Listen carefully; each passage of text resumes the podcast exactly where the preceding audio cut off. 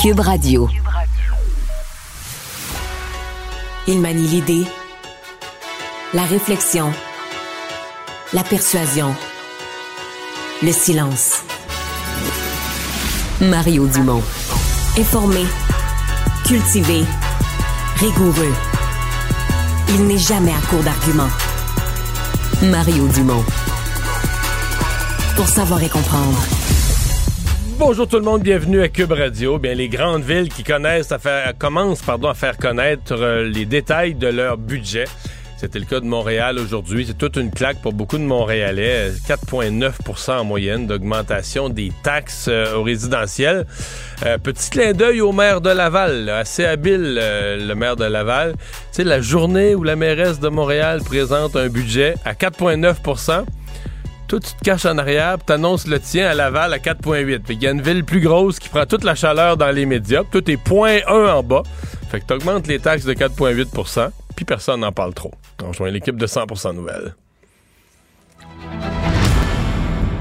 15h30, on retrouve le collègue Mario Dumont dans les studios de Cube. Bonjour Mario. Bonjour.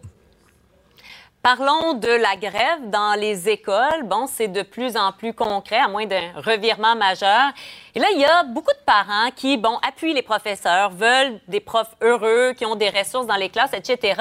Mais des parents qui, quand même, s'arrachent les cheveux en imaginant une grève qui euh, pourrait durer un, bon bout de temps. On va écouter justement quelques-uns euh, d'entre eux qui ont été rencontrés. je vais sûrement aider une couple de mamans ici à l'école.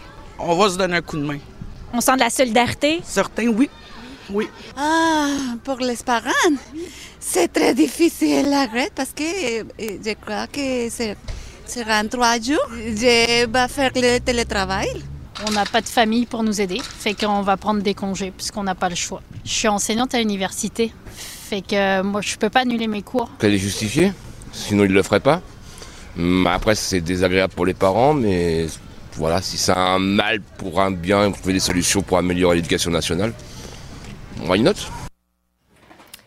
Alors qu'on voit justement les différentes grèves à partir de la semaine prochaine, Mario, euh, ben, on écoutait les parents. C'est pas pire quand tu travailles de la maison, que tu as des parents qui peuvent garder, que tu travailles à la limite dans un bureau, mais euh, si tu es policier, tu travailles dans la construction, dans une épicerie, il y a des gens qui vont devoir manquer le travail. Les impacts risquent d'être majeurs. Oui, mais c'est majeur. Partir en grève générale illimitée, euh, c'est pas pour rien que c'est pas arrivé depuis 1983, de la façon dont ça mhm. s'aligne. On n'a pas vu ça depuis 1983. Euh, bon, je pense que les parents euh, sont, solidaires des enseignants, voudraient que les conditions des enseignants s'améliorent. Je sais pas, là, après une semaine, deux semaines de grève, surtout si on se rend compte, parce que il y a un point où quand tu vas en grève, et c'est ça qui est unique, là, hein, on va en grève, mais on n'a pas vraiment, je pense au Front commun, par exemple, on n'a pas commencé à négocier. Le Front commun, présentement, là, ses demandes syndicales sont les mêmes qu'en octobre 2022. Fait que, je pose la mm. question, là, je, je dis pas qu'ils méritent pas des augmentations de salaire, mais est-ce que c'est raisonnable d'arriver à l'étape des grèves puis des grèves générales illimitées alors que tu n'as même pas encore fait ta première contre-proposition de, baisser un peu tes demandes, le gouvernement a augmenté son offre, c'est pas assez. J'entends ça, je comprends. Mais tu sais, si tu veux te mhm. rejoindre au milieu, là, le gouvernement augmente, toi tu baisses un peu.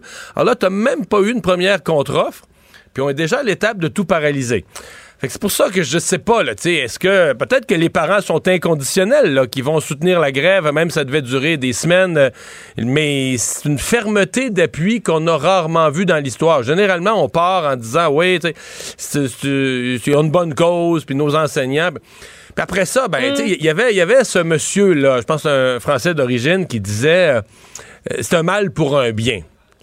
Ça, c'est un gros pari, euh, Marianne. Euh, j'entends mm. du côté syndical, on dit un mal pour un bien. Donc, on va faire une grève, cette année scolaire va être gâchée, mais là, après ça, l'école va être meilleure parce que là, on va avoir des les salaires des profs vont être augmentés. Fait que là, on va garder, on va avoir des meilleurs recrutements, une meilleure rétention. On perdra pas nos profs quand on les a. On veut négocier aussi, c'est pas juste du salaire, l'amélioration de la classe, on va avoir des meilleures conditions d'enseignement. Les ressources. Moi, mais tu sais, Marianne, des fois, ça aussi, c'est des vœux pieux au moment de la négociation. Peut-être qu'on va se reparler dans un an et demi, deux ans. On va dire l'école, tout le monde a amélioré ses conditions, on a sorti le chéquier, on a ajouté des milliards. puis l'école est identique. Excuse-moi d'être plate, mais ça arrive des mm. fois que tu mets l'argent, puis tu penses qu'avec l'argent, là, là, avec cet argent-là, là, on l'a l'affaire. Mais que, tu sais, une fois repris les routines, puis tout ça, euh, mm. donc, euh, oui, un mal pour un bien, mais un bien, en tout cas, je, me permettrais de dire, je dis pas qu'il y a pas, ils ont des points, les enseignants, excellents, mais ça reste un mal pour un bien, un mal certain pour un bien incertain, quand même, tu sais. Et, en même temps, la question, et c'est ce que tu soulèves, c'est de savoir si ça dure, cette grève, dans le temps. Est-ce que les parents vont se dire, allez, les profs, leur retourner travailler, que je puisse moi-même aller retourner travailler, ou vont dire, allez, le gouvernement, donnez-leur ce qu'ils veulent, il euh, faut que ça se règle, puis il faut que les profs soient contents. C'est un peu ça, la question. Il y a une espèce de guerre de nerfs qui va s'installer. C'est vrai. Mais je veux dire, je sais pas si les gens. Mais mettons que le gouvernement donne à tout le monde ce qu'ils veulent. Je sais pas si les gens sont prêts aux augmentations d'impôts qui viennent avec ça. Peut-être qu'au prochain budget, ils vont faire les mêmes, les mêmes personnes vont faire la face longue, ils vont dire le gouvernement est tombé sa tête, tu sais.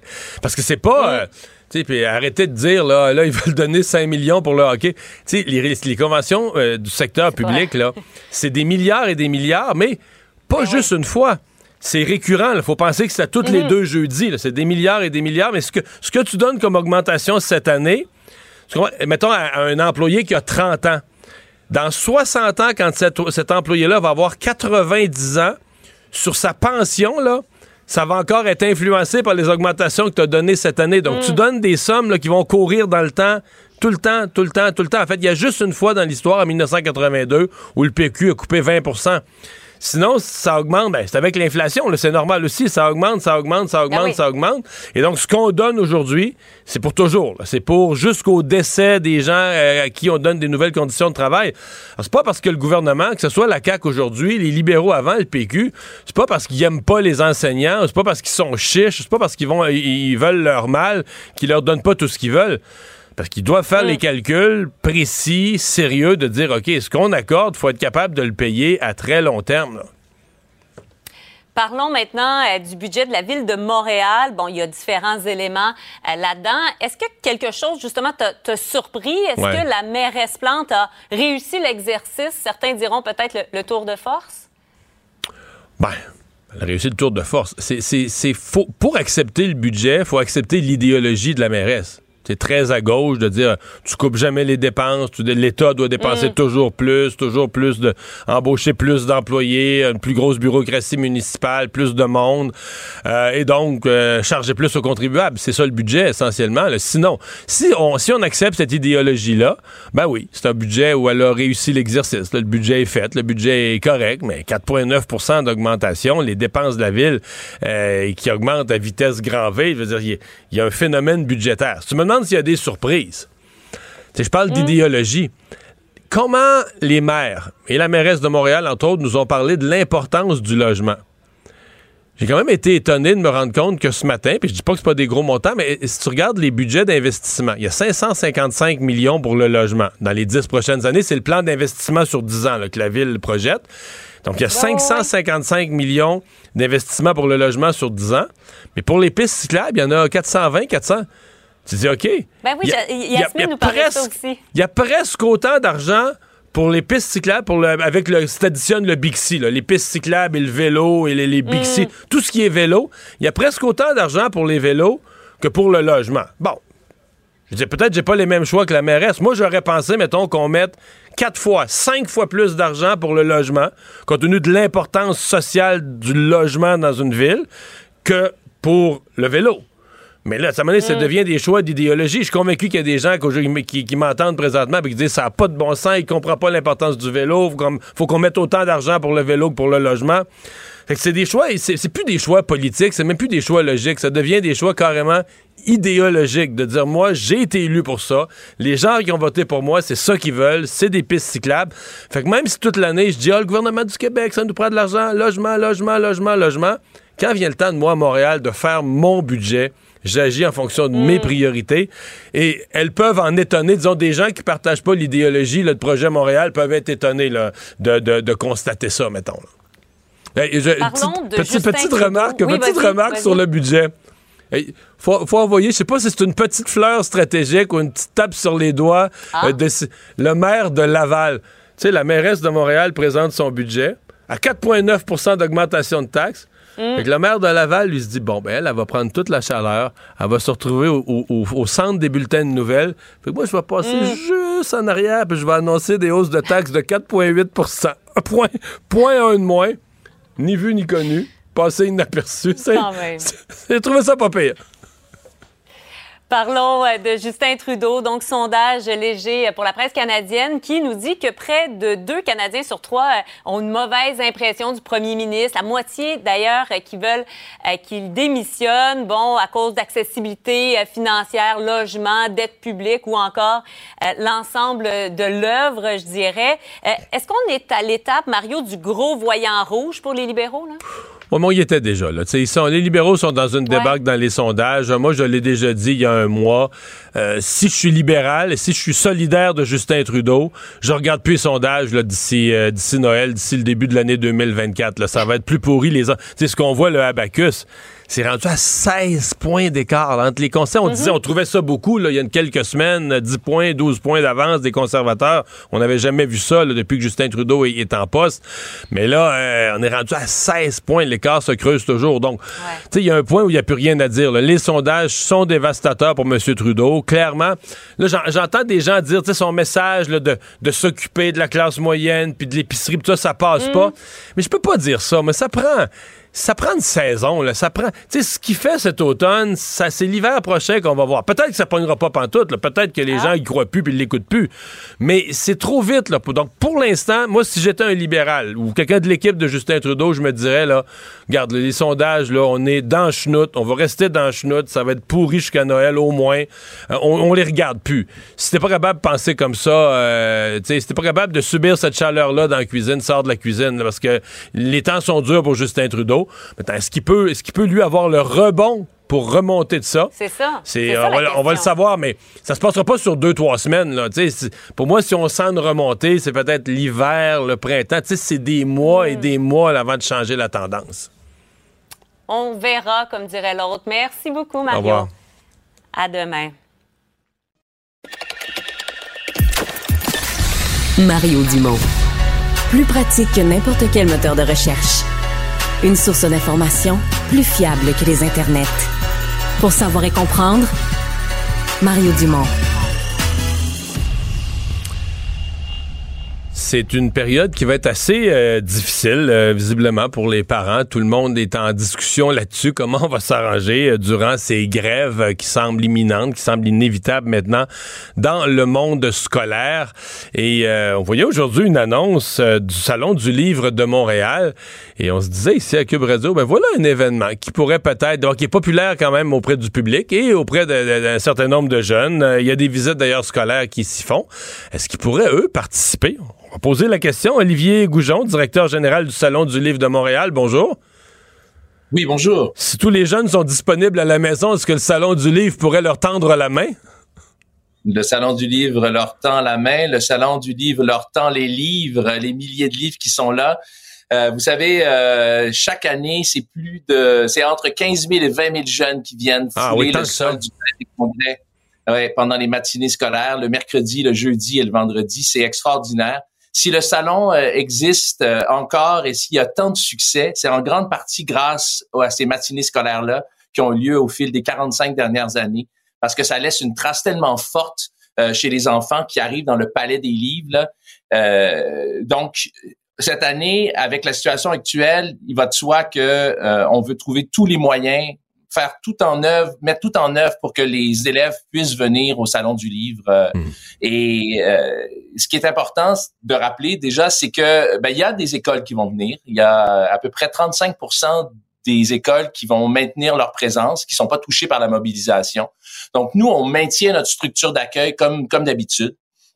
Euh, toutefois, pour les autres qui pourront pas venir avec leur école, on a mis en place une mesure vraiment spéciale cette année je pense qu'il va plaire aux parents.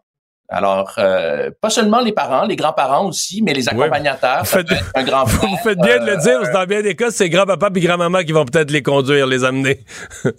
un cousin, oui, absolument. Puis c'est, super parce que c'est une occasion finalement de venir vivre un moment familial euh, avec vos enfants, vos petits-enfants ou avec les, les amis, hein, de, les enfants du voisin. Et, et, ce sera gratuit pour euh, un parent accompagnateur avec cinq enfants. Donc, euh, on, donc, donc vous on prépare quelque chose. Donc, est-ce que j'entends que vous n'êtes pas prêt à en faire l'annonce détaillée, mais vous dites on travaille sur un scénario, sur une activité, une façon d'accueillir? Ben, on, on, vous savez, à un moment donné, il faut prendre euh, le taureau par les cornes. Il faut se dire, euh, on est dans une situation. Moi, je suis père d'un petit garçon. il va venir travailler avec moi au salon la semaine il y a plein de gens avec qui on travaille qui, qui sont dans la même situation et même des auteurs, des autrices hein, qui sont prévus sur les scènes. Donc, toute la programmation, elle est maintenue. Hmm. Venez au salon, venez vivre ce moment-là en semaine et, et profitez-en. Je pense que c'est une belle, euh, une belle façon de, de découvrir le livre euh, dans les circonstances. Croyez-vous que ces jeunes-là, vous nous parlez quand même de 15 à 20 000 qui passent annuellement, vous dites qu'ils sont émerveillés dans ce que vous avez appelé, je le paradis ou du livre, mais est-ce qu'ils sont, euh, est-ce que vous pensez que ça change leur rapport au livre, que ça augmente la probabilité que, étant devenus adultes, ils achètent par eux-mêmes des livres euh, qui, qui, deviennent, euh, qui retournent au salon du livre ou à d'autres salons du livre dans d'autres régions si on déménagé, mais que leur rapport au livre soit influencé à long terme par ce passage-là, que ce soit à l'école primaire ou secondaire? Oui, vraiment. Euh, ce, ce voyage-là que les enfants font avec leur école euh, ou avec leurs parents, mais, mais souvent le moment avec l'école est encore plus euh, plus riche parce que ce voyage-là qu'ils font au salon du livre ou dans les salons du livre partout au Québec, euh, c'est un moment unique, c'est un moment magique. Vous savez, parfois c'est pour certains enfants le premier acte d'achat autonome qui se fait. Les parents ah ont donné un, il y a quelques années un 10 dollars, euh, après ça c'est un 20, maintenant ah, c'est peut-être un petit peu plus et l'enfant va dans le palais des livres comme je le disais tout à l'heure et il va choisir le livre qu'il va acheter. Et cet acte-là est un acte majeur, un acte, un acte fondateur. Et, et moi je me dis si tous les jeunes du monde occidental avaient comme premier achat autonome un livre, on aurait une société meilleure, j'en suis convaincu. Donc oui, ça crée un moment très, très fort. Parlez-nous un peu du phénomène du livre, je le dis dans mes mots, mais dans le contexte présent où plusieurs autres supports physiques ont, disparu. Je veux dire, des CD, là, il y a des vinyles qui reviennent pour les gens qui sont vintage, là, mais ça reste marginal en nombre. Euh, les CD, on oublie ça. Euh, dans plusieurs types d'industries, dans le film, les DVD, euh, ça c'est même dans les journaux, il reste quelques journaux papier, journal de, qui des certains journaux dans le monde, même ici disparu en version papier. Euh, le livre semble malgré tout solide, implanté, même le livre papier, quoi qu'il y a des livres électroniques qui se vendent en masse aussi. mais comment votre perception, comment le livre survit, comment les salons du livre restent des événements euh, forts. Là, si on faisait un salon du CD demain pour mettre de la musique, il n'y aurait pas. Comment on l'explique ça? Ben, je pense que le livre est extrêmement résilient. À travers euh, à travers l'histoire, on, a toujours vu le livre maintenir, sous se maintenir quand même, euh, même à travers les, les, guerres, à travers des mouvements euh, de récession. souvent, on, on, voit la résilience du livre, c'est-à-dire que, que, tous les autres produits baissent, les achats baissent, alors que le livre se maintient.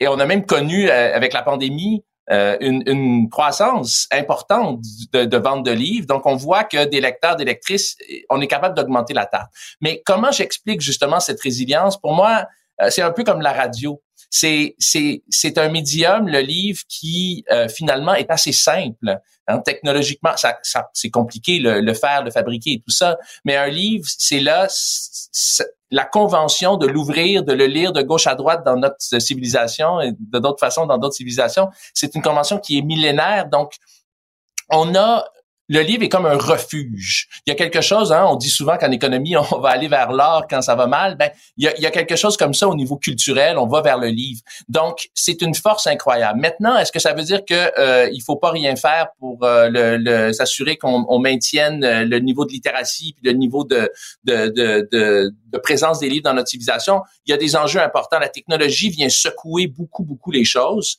mais la technologie, c'est juste un moyen, c'est pas une fin. Et elle peut nous amener à lire davantage aussi. D'ailleurs, les jeunes lisent beaucoup sur tablette, sur téléphone, d'autres supports. Il faut juste que dans tout ça, le livre demeure présent et qu'on en parle plus, qu'il soit là. C'est le cœur de notre culture.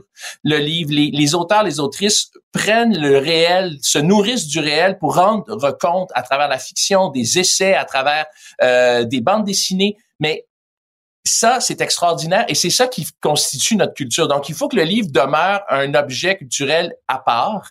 Et euh, je crois que heureusement, l'histoire montre qu'il est capable de le faire. Maintenant, il faut que collectivement, on, lise plus ou on mette le livre davantage de l'avant parce que il y a des enjeux quand même en ce moment. Je le nommais tantôt la littératie et euh, l'omniprésence des écrans. Voilà. Ben, il nous reste une minute. Je vous laisse, euh, je, vous la laisse pour faire la promotion. On a parlé de ce qu'il pourrait y avoir de spécial pour les, jeunes, les écoliers hein, en grève, mais de façon générale, euh, parlez-nous de ce salon. Qu'est-ce qu'il y a de spécial dans l'édition 2023? Euh, ben, alors, il y a, vraiment une édition florissante. Là. déjà, je le redis, les mercredis, jeudis et vendredis, donc 23, 24, 22, pardon, 22, 23 et 24 novembre, euh, vous êtes invité à venir au Salon du Livre avec vos enfants, vos petits-enfants, avec les voisins.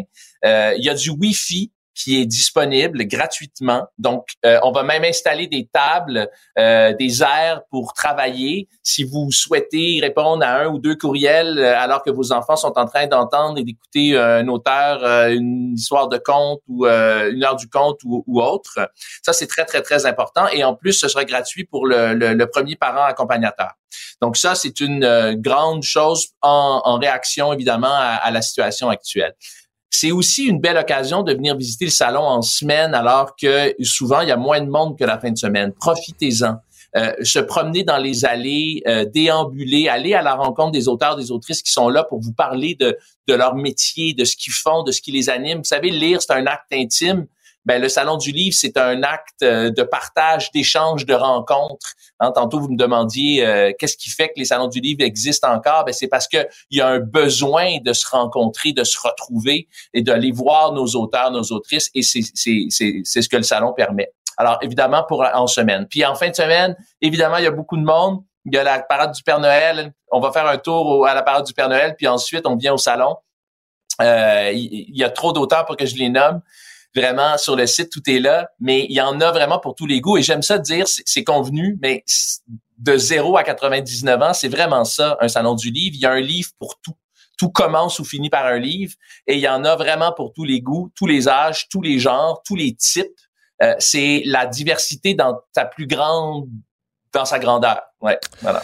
Du 22 au 26 novembre au Palais des Congrès de Montréal. Euh, merci beaucoup d'avoir été avec nous. Merci, euh, M. Dumont. un plaisir de vous Olivier, Olivier Goujon, le directeur général du Salon du Livre. Mario Dumont. Sous ses airs sérieux, se cache un gars qui ne se prend pas au sérieux. Le problème n'est pas là. Francis Gosselin. Ça sonne comme une arnaque. J'ai-tu une bonne logique, moi, là? Mario Dumont. Dis pas que pour faire plus d'argent. La rencontre, Gosselin, Dumont. Salut Francis. Salut Mario. Alors, euh, ouais, il n'y a pas bien ben des sujets plus discutés aujourd'hui à Montréal que la hausse des taxes. Euh, et bon, les gens sont pas surpris en même temps quand on voit le chiffre, 4,9% ça fait bobo. Là. Ça fait bobo, puis c'est surtout que si on regarde l'historique euh, des augmentations de taxes là, depuis euh, longtemps, là, c'est la pire hausse de taxes depuis euh, Gérald Tremblay là, de 2010. Là. Donc on est, hmm. je sais pas si ça veut dire que ça va finir de la même façon. Mais en tout cas, ça semble, ça, ça augure mal. Puis tu sais, c'est un peu le clou du spectacle là, après des semaines là, de, de révélation là, sur la mauvaise gestion des fonds publics, euh, de voir que, évidemment, puis c'était attendu, là, Mario, il n'y a pas personne qui est tombé en bas de sa chaise, que c'est une forte augmentation des taxes. C'était attendu, mais en même temps, il n'y a pas vraiment tu sais, moi, avant d'augmenter les taxes à ce niveau-là, je te ferais une moyenne revue des dépenses, là, tu comprends? Ah, ben, c'est exactement. on embauche plus de fonctionnaires. C'est exactement ce que dit euh, le président de la Chambre de commerce euh, du Montréal métropolitain, Michel Leblanc. Tu sais, il n'y a pas de recherche d'économie, il n'y a pas de gel d'embauche, il n'y a pas de gel de salaire, il n'y a rien. C'est comme, hey, tu sais, il y en a de l'argent. Puis, je me demande si dans la tête de Valérie Plante, il n'y a pas une forme de, de vengeance contre les propriétaires fonciers là-dedans, tu sais, dans cette espèce de culture, là, de de, euh, de s'en prendre à la propriété, là, ce qui est un peu une, cible facile pour cette, cette, euh, son public, là, finalement, là, de dire, ah, ben, les riches qui ont des maisons, ils vont payer, puis euh, les autres, ils vont bénéficier de ces services additionnels-là. faut dire, ouais, mais dans la gauche, bon chic, bon genre, de l'Est de, Montréal, là, qui va, il y, en a en masse qui sont propriétaires de duplex, ben, oui, oui, tout à fait. Là, mais comme je te dis, ça, ça, ça, ça, semble être un budget complètement euh, euh, débridé. Là, je veux dire, il n'y a, aucune recherche d'efficacité dans une période où on s'enligne vers un ralentissement économique, là où les gens ont de la peine à joindre les deux bouts. Euh, la ville, elle fait comme si de rien n'était avec sa, la plus forte hausse, en fait, depuis l'élection de Valérie Plante, là, entre nous. Puis, il faut quand même dire, depuis euh, qu'elle a été élue, ça fait 34 d'augmentation cumulée. C'est comme, c'est complètement hallucinant. C'est 1,3 milliard de plus que la dernière année de Denis Coderre. Euh, donc, évidemment, euh, c'est sûr que c'est bien là, de, de, de, financer euh, des, petits croissants puis, puis des, des, huîtres. Mais, mais, moi, je te cache. Fin, ben oui, à l'Office de consultation publique de Montréal, tu as vu qu'il y a une augmentation de 10 du budget. J'ai été rassuré parce que moi, j'avais peur qu'on coupe là, à cause des mauvaises nouvelles des derniers jours. Ils vont vouloir couper dans la consultation. As-tu vu, le, as -tu vu la justification de ça, Marius? Oh, j'aimais mieux pas lire. Ben, je riais trop.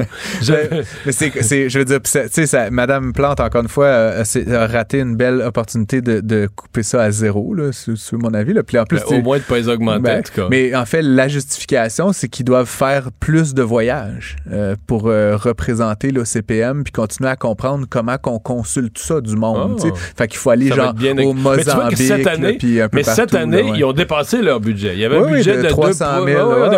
ils ont dépassé 300 000. Mais pour faire des foutus voyages. Puis je continue de dire, Mario, qu'on a au Québec, puis peut-être qu'on peut aller à Ottawa, puis à Albany, là, mais comme on a dans un périmètre de 200 km toute la connaissance nécessaire pour consulter le public. Là. Comme, je veux bien qu'occasionnellement, on aille, on fasse un Teams avec les gens à Paris. On va pas souvent à Boston où l'avion coûte 200 pièces où on peut y aller en auto. Qu'est-ce que tu vas foutre au au bout du monde pour parler de consulter du public, de demander des mémoires. Tu sais, comme, je veux dire, je suis désolé, Mario, je, je l'ai dit, j'en ai, j'ai participé à des opérations comme celle-là. Je connais comment ça fonctionne. Et y a, y a, on n'a pas inventé, là, c'est, pas de la physique nucléaire. tu sais, il y a aucune justification à cette abondance de voyages. Et donc, encore une fois, bref, je voulais pas te parler de l'ECPM, là. Tu, tu, sais que ça ah, c'est moi qui là. C'est moi qui t'amène là. Mais, non, mais c'est parce que quand même, je trouve, non, mais le symbole est fort parce que t'as un organisme dont on se moque depuis plusieurs jours ou qu'on choque de, dépenses inconsidérées. Puis on dépose un budget où on augmente les taxes. Puis tu vas me dire, c'est une goutte d'eau dans l'océan des milliards de dépenses de la ville, mais quand même, on augmente le budget de l'OCPM de 10% Dis-moi pas que c'est pas un symbole. Mais tout, ça, Mario, là, ça a vraiment des allures de fin de règne pour Mme Plante. Ah c'est comme si elle, était, elle, a perdu toute connexion avec le réel. tu comprends? Puis comme je te dis, les ménages québécois, mais les tu penses pas qu'elle répond à sa clientèle? Il y a 400 millions dans les, les vélos puis tout ça. Mais, mais c'est pas ça qu'on va retenir. Tu comprends? Ce qu'on va retenir, c'est une administration qui est incapable de contrôler ses dépenses, qui taxe ses propres citoyens. Tu sais, tous les autres paliers font des efforts, euh, font des déficits. Puis je suis pas nécessairement plus favorable à ça, mais, mais tu sais, sont sensibles au fait que les gens ont de la difficulté à joindre les deux bouts. On met en place des limitations, ces augmentations tarifaires, etc. Puis là, c'est comme, tu sais, all hell breaks loose, là. Je veux dire, peu importe. Il y a comme pas de limite. Ça pourrait être 8% Tu comprends? C'est beaucoup 5 là. Oui, c'est énorme. Puis c'est comme après, après des années, des années, comme je te dis, là, 34 en quelques années, c'est complètement débridé. Puis comme, puis imagine en plus, Madame Plante, là, je sais pas pour quelle raison ça lui était passé, euh, pendant la première année de la pandémie, il y avait eu 0 d'augmentation, tu t'en rappelleras. Imagine s'il n'y avait pas eu la pandémie, on serait à 40, 45% d'augmentation cumulée sur l'espace de, de, son règne. ça n'a aucun bon sens. Je à un moment donné, Mario, il va, falloir, puis tu sais, ça, s'adresse à, l'administration municipale comme à tous les paliers, il va falloir que les gouvernements arrêtent d'espérer en capturer davantage dans les poches des gens. Je veux dire, à un moment donné, le, gouvernement va prendre 100 de, de, ce que, des revenus et de, la valeur. Puis ben, la beauté, c'est qu'à ce moment-là, il va arrêter. Ils, nous nous enverront des tomates par la poste, là, tu comprends? Je veux dire, je sais pas c'est quoi cette espèce d'aspiration proto-socialiste qu'ils ont, mais, mais comme je il faut qu'il y ait une limite à un moment donné. Puis j'ai hâte de voir l'année où on va baisser les taxes municipales à Montréal. puis je, veux dire, ce serait peut-être intéressant de voir un candidat aux prochaines élections se présenter sur une plateforme comme celle-là, parce qu'à un moment donné, c'est compliqué faire du ménage, mais c'est absolument nécessaire. Donc. Euh, Nouvelle chute du prix du pétrole euh, ces dernières années. On a eu, ben, c'est un important, c'est un produit qui fluctue comme peu d'autres, le, le, baril de pétrole. Mais là, il y avait, il avait monté en septembre. En fait, il y avait, on, on se demandait, il va, il va, il les 100 dollars, c'est ça? ouais, ben oui. Mais là, depuis la fin septembre, ça baisse, ça baisse, ça baisse. Ben, faut dire qu'il y avait eu une série là, de coupes dans la production là, qui avait été déclarée par l'OPEP+. Il y a aussi des euh, barrières assez importantes qui ont été imposées sur le pétrole russe. Donc, ça fait en sorte que, euh, on limite dans font les quantités qui sont produites. Puis, tu sais, s'il y a un bien, Mario, qui est internationalisé, puis qui est dont les prix fluctuent en fonction d'une demande et d'une offre globale, c'est bien le pétrole. Et donc là, ce qui est intéressant pour moi, c'est que forcément, la stratégie qui a été retenue par l'OPEP+, qui visait à réduire la quantité pour faire augmenter artificiellement le prix ne fonctionne pas. Et donc là, ça fait depuis la fin octobre, grosso modo, Mario, comme tu le dis, on avait atteint un pic un petit peu en bas de 100 dollars, 95 dollars. Et là, ça chute, ça chute, ça chute. Et là, on est passé. Il est à combien, là? Euh, aujourd'hui, il est autour de 81, 82. Là, on parle du Brent, là, puis le West Texas, qui est un petit peu moins qualité, 76, 77. Mais grosso modo, on est passé sous la barre des 80 la semaine dernière, puis on reste dans ce territoire-là. Euh, tu te rappelleras que le PEP Plus avait dit qu'il visait à peu près 80, mais ce qui est fou, c'est que là, ils ont coupé deux fois la quantité produite et ils ont de la misère à garder le prix au-dessus de ça. ça mais c'est parce qu'il faut artificiellement. S'il y a des forces de marché, exemple, la crainte d'une récession mondiale, le ralentissement de l'économie en Chine, si tu as des forces de marché réelles qui poussent vers le bas le prix, le maintenir artificiellement, c'est comme essayer de pomper une, euh, pomper un jouet pour enfants qui est, qui est percé. Là, tu pompes, tu pompes, ça dégonfle, ça dégonfle à mesure. Exactement. Puis, mais en même temps, je veux dire, c'est paradoxal parce que bon, c'est pas certainement pas la fin du pétrole, hein, on s'entend. Euh, mais à mesure que le temps passe, année après année, décennie après décennie, le pétrole est de plus en plus coûteux à exploiter. Donc, ça fait que les marges sont moins intéressantes. Et pourtant, ce qu'on observe, Mario, puis plusieurs reportages là, dans différents médias euh, ces jours-ci qui, qui, euh, qui, le dévoilent, pas mal tous les acteurs dans cet univers-là font des investissements majeurs pour exploiter davantage de pétrole dans les prochaines années. Puis tu le sais comme moi, Mario, lancer une nouvelle, euh, une, une, nouvelle capacité de production ou de raffinement, tu rentabilises ça pas se rentabilise sur, sur des décennies. Ah ce qui veut dire que le pari que font les grands joueurs, que ce soit BP, que ce soit Chevron ou certains acteurs canadiens, c'est qu'il va y avoir de la demande à des prix relativement élevés pour, encore plusieurs décennies, malgré l'électrification des transports, malgré la décarbonation des économies. Le gouvernement du Québec qui s'attaque au plastique. Ouais, je sais pas trop quoi penser de cette nouvelle-là. Il y a tellement de blagues qui circulent sur, euh, tu sais, on, on, enlève les pailles euh, en plastique, puis pendant ce temps-là, on, on dompe euh, des affaires dans le fleuve, là, des hectolitres à la fois. C'est pas une mauvaise idée dans l'absolu, mais je trouve que c'est comme beaucoup de bruit. Sauf que les, villes ont déjà fait ça, le fédéral a déjà exactement. fait ça. mais là, donc c'est Québec qui veut se doter d'une stratégie nationale 2024 pour obliger les municipalités qui ne l'ont pas encore fait essentiellement, soit à bannir ou soit à encadrer euh, le truc. Euh, évidemment, ça reste, Mario, l'enjeu là, est toujours le même, comme je sais pas comment c'est chez toi dans ton ménage, là, mais moi, depuis qu'on a banni les sacs à usage unique à l'épicerie, j'ai cumulé à la maison quelques centaines de sacs euh, à usage non unique. Là. Fait que j'ai comme une armoire pleine de sacs métro et IGA. Avec la poignée qui pète. Là, quand t'en jettes, un, la grosseur de vidange que ça représente, c'est genre... Non, mais c'est genre 100 sac de plastique. sacs de plastique. Mais il y a plus que ça. Moi, là où je me sens ridicule, c'est quand je reviens de l'épicerie et que dans mon sac c'est plein de sacs. Non, dans mon sac réutilisable, j'ai acheté un rouleau de 100 sacs pour mettre, pour mettre dans la poubelle de la salle de bain. Non, mais avant ça, j'achetais jamais ça parce que je, moi, je suis quand même économe. Je gardais tous les sacs d'épicerie puis je les mettais dans les poubelles. Fait que là, maintenant, j'achète un rouleau de sacs. Et ça, c'est pas, c'est pas ridicule, vraiment. On fait tout ça, là. On fait tout ça. En même temps, ben, bref, ce que je pense, c'est que c'est pas une mauvaise idée de se lancer là-dedans. C'est, ça semble être une, euh, un focus un peu pour moi, secondaire par rapport aux défis environnementaux auxquels on fait face, qui sont majeurs. C'est-à-dire que si on s'attaque, euh, on devrait s'attaquer au suremballage. Ça, j'en suis. Trouver le meilleur emballage pour chaque produit. Mettons, des fois, à quincaillerie, là, ça n'a pas de bon sens. T'achètes une paire de pinces, là, ça te prend quasiment ta chaîne ça pour déballer tes pinces. Des ca- Non, mais c'est vrai. Ou un câble HDMI. Ben là, oui. faut, une ouais. épaisseur de carton, Ouais, une épaisseur d'un plastique qui est super. Là, là on aurait peut-être pu emballer moins. Là, vendre le même produit qu'un emballage plus restreint. Ça, j'en suis. le ministre Charrette explique quand même que l'objectif, Mario, oui, il y a les questions d'emballage, mais c'est vraiment euh, le focus, c'est vraiment sur l'usage unique de certains produits, puis notamment sur les produits à usage unique non recyclables. Puis là-dessus, je lui donne quand même raison. Moi, je veux bien qu'on me donne une petite tasse en plastique ou un, emballage quelconque, mais qu'il puisse être recyclé en fin de vie. Puis là-dessus, il y a quand même, je pense, un petit peu d'effort à mettre.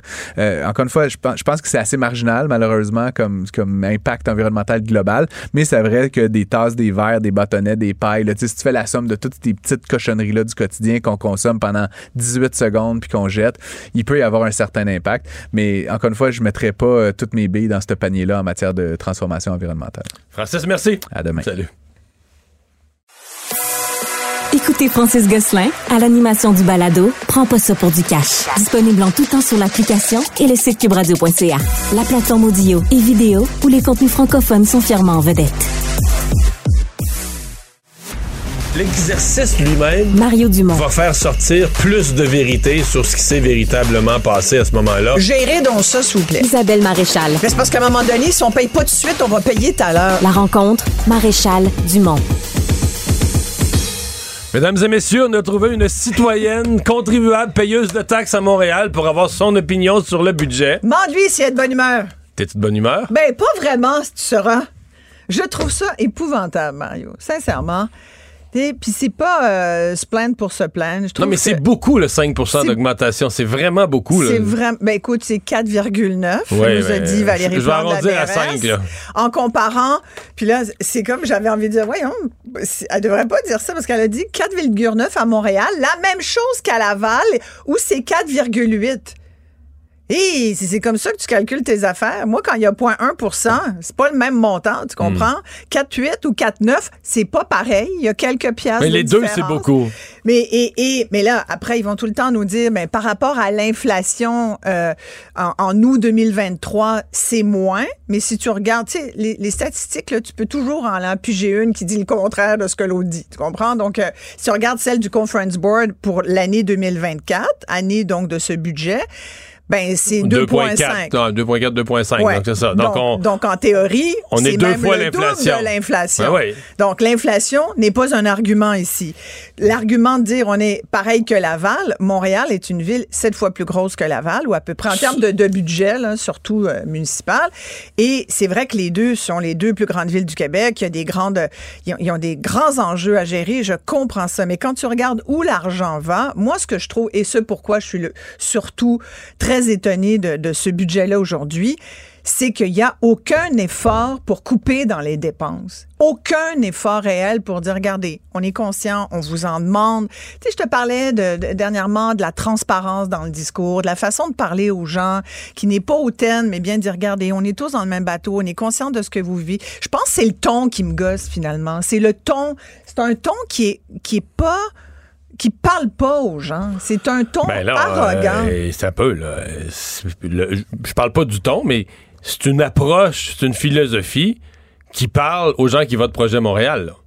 Qui veulent pas de réduction de dépenses, qui veulent, euh, tu sais, on est à gauche toutes, on veut donc un gouvernement qui donne des, qui donne services, qui embauche du monde, qui va jamais, c'est tous les discours de rapetisser la fonction publique, de, on veut pas de ça, là. On n'est pas là-dedans du tout, du tout. On est dans, on veut une fonction publique qui donne beaucoup de services, qui a beaucoup de monde. Mais j'ai une réponse pour toi. On augmente les taxes. Ben, c'est pour ça qu'ils ont été élus, là. Mais quand tu es élu et que tu sois en ville, dans une ville, que tu sois dans une municipalité comme maire, que tu sois au gouvernement du Québec, au gouvernement du Canada, oui, tu es élu grâce aux gens qui ont voté pour toi. Duh. Sauf qu'une fois rendu là, T'es plus le premier ministre ou la mairesse. euh, non, mais tu plais. de ceux qui ton- t'ont élu. Mais tu plais à ceux-là. Là. Tu t'arranges pour plaire à ceux qui t'ont Ouais, élu parce qu'ils vont, ils vont, ils vont te réélire. Ouais, mais, mais ça, c'est de la partisanerie. Puis moi, c'est pour ça que j'étais orpheline politique à l'époque où euh, Paul Saint-Pierre, Paul Monton l'est encore. Euh, il s'est trouvé une, une, boîte depuis, mais bon. Mais parce que je trouvais que ça, ça fait partie de la politique, puis c'est le bout de la politique qui me dérange. Je trouve que cette partisanerie ne doit pas se rendre. Une fois que tu es au pouvoir, tu es au pouvoir et tu dois représenter. Je suis bien désolée, mais pour moi, il n'y a pas de, il a pas photo là-dessus. C'est si tu es au pouvoir, tu dois représenter tous tes citoyens et toutes tes citoyennes, qu'ils les aient votés pour toi ou non. Une fois qu'on a dit ça, je reviens avec mon affaire de comment ça se fait qu'il n'y a même pas eu un minimum effort de couper dans les dépenses?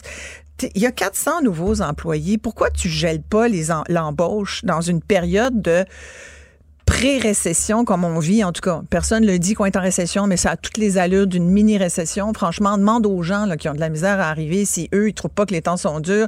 Elle l'a même dit, la mairesse Valérie Plante. Je pense qu'elle n'est pas déconnectée complètement du discours. Elle l'entend, ce discours-là. faut vraiment être sourd pour pas savoir que le monde en arrache aujourd'hui. Fait c'est 400 nouveaux employés de plus. Tu ça n'a pas de bon sens. En fait, c'est 495, mais il y en a 95 qui vont finalement partir à la retraite. Fait il y en aura 400 nouveaux. Ils vont être où? Dans toutes sortes de 10 là. Non, tu gèles l'embauche jusqu'à temps que ça aille mieux. Et il y a la police. L'enjeu de la police, je sais pas si tu as vu les, montants, on est rendu à plus de 800 millions. Si ça continue, la police de, de Montréal, ça va, être, ça va coûter un milliard c'est quelque chose. Puis ça augmente chaque année parce que, oui, la sécurité publique, c'est un enjeu grandissant, on le sait en ce moment, avec tout ce qui se passe. Mais il y a tout le temps des organisations, il y a des manifs, il y a des... C'est ça que ça fait. Tu sais, quand je te parle du tissu social, ben, il y a un coût à ça. Les manifs, c'est du temps supplémentaire, ben c'est... Ah ouais. Et après ça, tu regardes, puis tu parlais des choix. Les, les, les, les Bixi l'hiver, le, le, bon. Mais les Bixi l'hiver, qu'on soit pour ou contre c'est 110, 115 millions. Mm. ouais. Est-ce que ça si tu le ramènes, mais je comprends qu'il va en avoir un petit peu, qu'ils vont le prendre, mais est-ce que ça vaut le, le, nombre de déplacements supplémentaires que ça va générer? Si tu disais à ces gens-là, Gulliver, tu vas prendre le métro, là. En tout cas. Mais tu sais qu'au total, elle met quasiment autant d'argent dans le vélo que dans le logement. Oui, oui, tout à fait. C'est épouvantable. Et, et, et, parlant du logement, d'ailleurs, c'était mon autre sujet aujourd'hui parce que euh, tu as sans doute vu la, ministre de l'Habitation qui, dans un désir de, tu sais, elle se fait tellement dire, vous faites rien pour le logement, comment ça se fait qu'il n'y en a pas plus, on en a vraiment besoin partout au Québec. Donc là, on s'en va vers une déréglementation du zonage. Ça veut dire que là, il va y avoir un, amendement qui va permettre aux villes au Québec de dire, Là, c'est pas grave les règlements, c'est pas grave les zonages. On a un promoteur ici, il veut faire trois buildings, trois, euh, euh, qu'on va permettre à la ville de contourner ses propres règles d'urbanisme. Complètement. Règles d'urbanisme incluant même euh, des règles de beauté architecturale. moi, je dis bonjour le Festival des horreurs. On peut déjà partir le concours de quelle ville va nous bâtir la pire affaire? mais mais c'est quoi? Il y a deux façons de voir ça. Je, je t'entends. Je sais, l'UMQ voit pas ça comme ça. Non, mais moi, ce que ça m'a dit quand j'ai vu ça, c'est au moins, on va en construire. Ben, même pas. Même pas. J'avais le goût de pleurer parce que je me disais, moi, je souhaiterais qu'on puisse construire vite, tout en respectant des règles d'urbanisme. Et je me disais, nos villes sont engluées dans leur propre réglementation. C'est-à-dire que pour que tu fasses construire, ce qui devient urgent, il faut que tu dises aux villes, regarde, vos règles, oubliez-les, sont, plus, sont trop grosses, trop lourdes, peu applicables. Il n'y a, pas moyen d'avoir un urbanisme mais qui soit pas paralysant, qui fasse pas que les villes soient engluées. Moi, j'ai vu ça comme ça. Donc, OK, la seule façon. Tu as raison, puis je le verrais comme ça aussi. Mais là, c'est complètement. Et c'est ça l'enjeu. Tu le dis tellement bien. Tu amènes de l'eau à mon moulin parce qu'on est parti de. Puis c'est vrai que dans des villes, il y a des règles qui ont juste pas d'allure. C'est comme. Mais là, on est englué dedans. Là. Ouais. Là, t'es pris, là, puis, puis je comprends les promoteurs et même les, les, municipalités de dire, même nos propres règles nous gênent, s'il vous plaît, le ministère de l'Habitation, aidez-nous. Je comprends qu'il y a ça. Mais là, on va aller complètement de l'autre bord c'est tellement souvent comme ça au Québec. On dirait que parce qu'il y a une urgence, là, on se sent pressé à éteindre des feux. Fait que du coup, ben, on oublie tout ce qui devait être quand même euh, important. Écoute, il faut qu'il y ait des règles quand même, sinon T'imagines toutes les affaires lettres qu'on va avoir bientôt dans le paysage urbain, puis on va dire, oh ben écoutez, il va falloir, c'est ça, là, faut savoir ce que vous voulez. Ou on construit vite, ou on construit pas. Y a-tu moyen de, comme tu dis, est-ce qu'on peut avoir des, des règles qui ont de l'allure, qui quand même permettent un processus d'être quand même assez rapide? Pour pouvoir avoir du logement. Puis en plus, l'autre chose, c'est du logement pour du logement. Non. J'en parlais, même avec, même avec mes enfants, même des, des jeunes de 20, 21 ans sont capables de se rendre compte de ça. Tu regardes à Montréal ce qui se construit, c'est marqué condo luxueux partout. Mais qui a les moyens de se payer un condo luxueux? La taille d'un garde-robe à 2000 pièces par mois. Attends, puis t'es même pas passé à Les la banque. productrices télé comme toi, là. Arrête, pas moi pas là-dessus. C'est pas une bonne idée. Pas aujourd'hui. Non, non, non, je te jure. Hey, mais tant qu'à te partir, est-ce que tu as vu que dans le budget, euh, l'Office de consultation publique de Montréal, ah. devenu célèbre, euh, d'abord, pour l'année qui se termine, Ouais. ils ont dépassé leur budget. On leur, avait, on leur avait accordé un petit peu moins que 3 millions Ouais. et ils en ont pas eu assez. Ils ont dépassé leur budget de 300 000. Mais là, pour l'année prochaine, on leur accorde 300 000 de plus. Donc, on augmente de 10% leur budget. Ouais. Comme compte, moi, je paye pas pour ça, là, mais toi, comme contribuable montréalaise, est-ce que, ça, que ça te plaît? J'imaginais, sais, le prochain party, là, avec toute la gang là, qui, qui se projette leur prochain voyage. Écoute, c'est tellement de bonnes nouvelles que on a autres- un petit peu plus d'argent, on pouvoir se payer plus de budget, puis d'autres bouteilles de vin. puis- Non, mais franchement, tu vois, c'est tout ça. Et quand je te dis que le ton, le, c'est le ton global. C'est de dire aux gens. Puis quand on, on dit Ah, je vous entends, on, on les entend, les Mon- On les entend. Moi, quand tu m'entends, ça veut juste dire que t'es pas sourd. Ça veut pas dire que tu m'écoutes. Mais J'espère que tu m'écoutes. mais, mais c'est un petit. oui, oui, pas, je t'écoute très bien, mais tu sais, c'est un petit symbole. Mais moi, Oh, la Dieu. semaine passée, j'avais été mairesse de Montréal. Ouais. J'aurais fait, même si c'est imprimé, j'aurais dit, tu sais, le carnet Office de consultation publique de Montréal, là, Mm. vous le mettez au shredder, à déchiqueteuse, on réécrit, puis on coupe les budgets de 20 Complètement. pour, que ça sorte des nouvelles, là, que le peuple. Non, non, c'est prévu une augmentation de 10 tu la laisses, mais quel symbole cynique. On rit d'eux depuis deux semaines où on gronde contre eux pour le gaspillage de notre argent. Mais Puis pour l'année 2024, tu leur donnes 10 de plus Mais en ce qu'une moment. année où ils ont déjà gaspillé. Mais tu as raison. Puis en ce moment, tout ce qui est fâchant, c'est que c'est l'un par-dessus l'autre qui nous arrive. Cette semaine, on dirait qu'il y a comme une espèce de d'évidence qu'il y a un immense fossé entre les politiques, les politiciens et, et le, le citoyen dans des présentations officielles budgétaires. Je pense à, à la mise à, jour économique d'Éric Girard, où il nous disait il n'y a plus de marge de manœuvre, si ça continue, on va aller là, et qui deux jours après nous dit qu'il va aller jusqu'à subventionner 5 à 7 millions si jamais les Kings qui s'en viennent à Québec ont besoin. Si, la- si toute l'affaire finit par être déficitaire, euh, ils vont éponger ça à hauteur de 5 à 7 millions de subventions sincèrement, il y a personne, même j'entendais du monde à Québec, qui, disait à quel point c'était ridicule, mais que ça avait même aucun bon sens. Aucun bon sens. Puis là, tu arrives avec Montréal, puis même affaire avec l'Office de, consultation, c'est la, même chose, le même genre de- d'enjeu où tu vois qu'il y en a un, tu, parles d'un côté de la bouche, puis de l'autre côté de la bouche, tu fais autre chose. Il reste juste une question. Vas-y donc. Est-ce que tu déménages en banlieue? Sais-tu où je, je me suis dit tout à l'heure, je vais dire que je vais déménager à Laval. Ben non, 4.8, l'écart est pas assez grand. Trouve-toi une Non, ville. mais au moins, c'est tu quoi? Différence dans le ton. Différence dans le ton et réduction des dépenses. J'ai hâte de voir la semaine prochaine. Mais je pourrais déménager dans ton coin. Belleville. Belleville, Boucherville. Non. Toi, c'est quoi? non, j'arrive ça de chasser Bruno. Saint-Bruno. Ah, Saint-Bruno. Yeah, Saint-Bruno. Du beau Merci, monde. Isabelle. Mhm. Pour savoir ce qu'il y a à comprendre, Mario Dumont. Un adolescent de 17 ans poignardé. Une autre femme assassinée. Il est visé par des allégations d'inconduite sexuelle. Les formations politiques s'arrachent le vote des familles. Comment faire fructifier votre argent sans risque? Savoir et comprendre les plus récentes nouvelles qui nous touchent. Tout savoir en 24 minutes. Avec Alexandre Morin-Villouellette et Mario Dumont.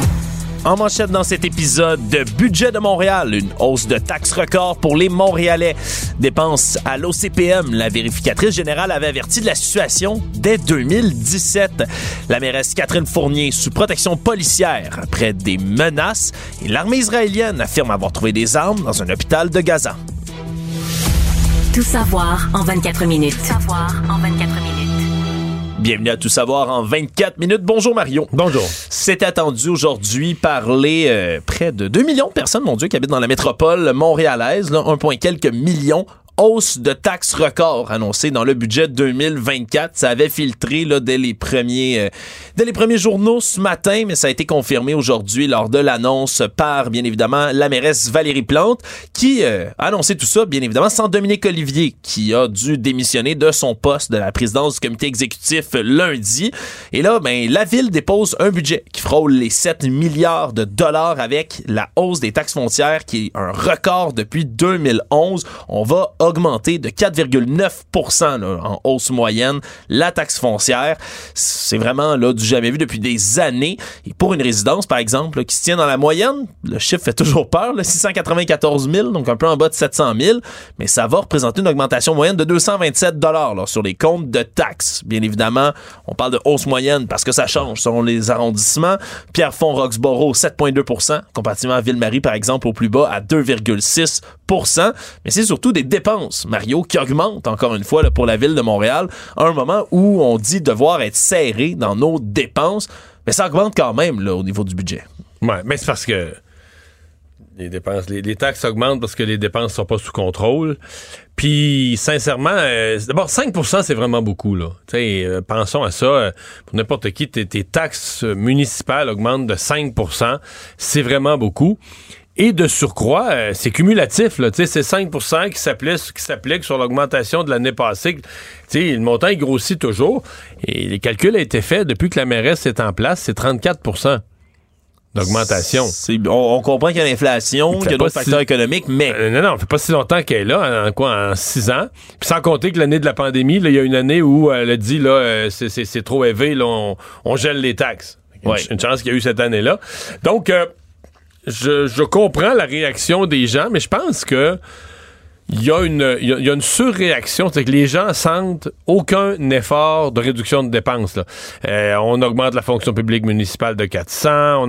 Il y a nulle part où tu sens que, OK, là, il y a des sacrifices, on fait attention. Et moi, je vais te dire, c'est niaiseux parce que le montant est minuscule. C'est 300 000 sur un budget de 7 milliards. Écrivez-moi pas pour me dire, Mario, le montant est pas gros. Mais le symbole L'Office de consultation publique de Montréal. Oui. Le petit office de consultation dont on parle depuis deux semaines pour ses dépenses abusives. Ben, un, pour l'année qui vient de se terminer, il a busté son budget. Il a dépassé son budget de presque 300 000.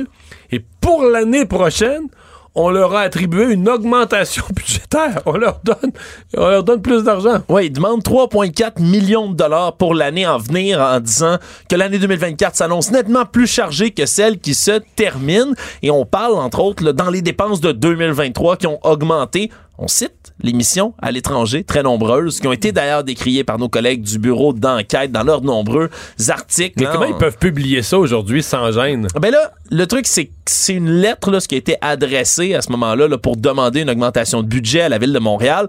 Mais c'est daté du 23 octobre. C'est quelques jours avant la publication. Mais au moment où tu vois les reportages. Puis réviser tout ça, puis dire, regarde, c'est vous ce qui arrive au budget de l'Office de consultation publique, il va être coupé là, de 20% Ça, ça renvoyait un symbole. C'est que t'as aucun, même au plus ridicule, tu sens que de l'argent, il y en a, des budgets, ils s'augmentent. C'est, je pense vraiment que c'est un, euh, c'est un, vraiment là, une catastrophe pour le de communication, mais qui s'adresse à probablement une clientèle précise, la clientèle de Projet Montréal. Il y a énormément d'argent pour euh, les vélos, les pistes cyclables, en fait presque autant que dans le logement. Puis euh, on n'a jamais parlé de, de, réduire les dépenses, donc euh, c'est... Ouais, des, des, entre autres, mais si on peut en nommer quelques-uns, ben, les dépenses en transport en commun, c'est encore en hausse de 7,2% On parle entre autres de financer la gratuité pour les 65 ans et plus qui doit être mise de l'avant. C'est un bel exemple. Si tu la gratuité pour les 65 ans, 65 ans et plus, c'est gentil, mais si t'es dans le trou, c'est euh, ça coûte très, très cher. Euh, Il y a le REM aussi, mise en service du REM qui coûte plus cher. 48 millions supplémentaires à l'autorité régionale de transport métropolitain aussi, là, autour du projet du REM qui vont augmenter. Euh, on parlait aussi là, des 400 employés de plus pour la ville de Montréal. Mario, quand même, dans ce contexte-ci, il y a 91 postes qui sont abolis, mais malgré tout, ben, on ajoute 118 policiers, là, en fait 107 policiers supplémentaires qui vont venir s'ajouter déjà aux effectifs. Là, on avait un objectif de 118, mais c'était juste 35 qui avaient été finalement cette année.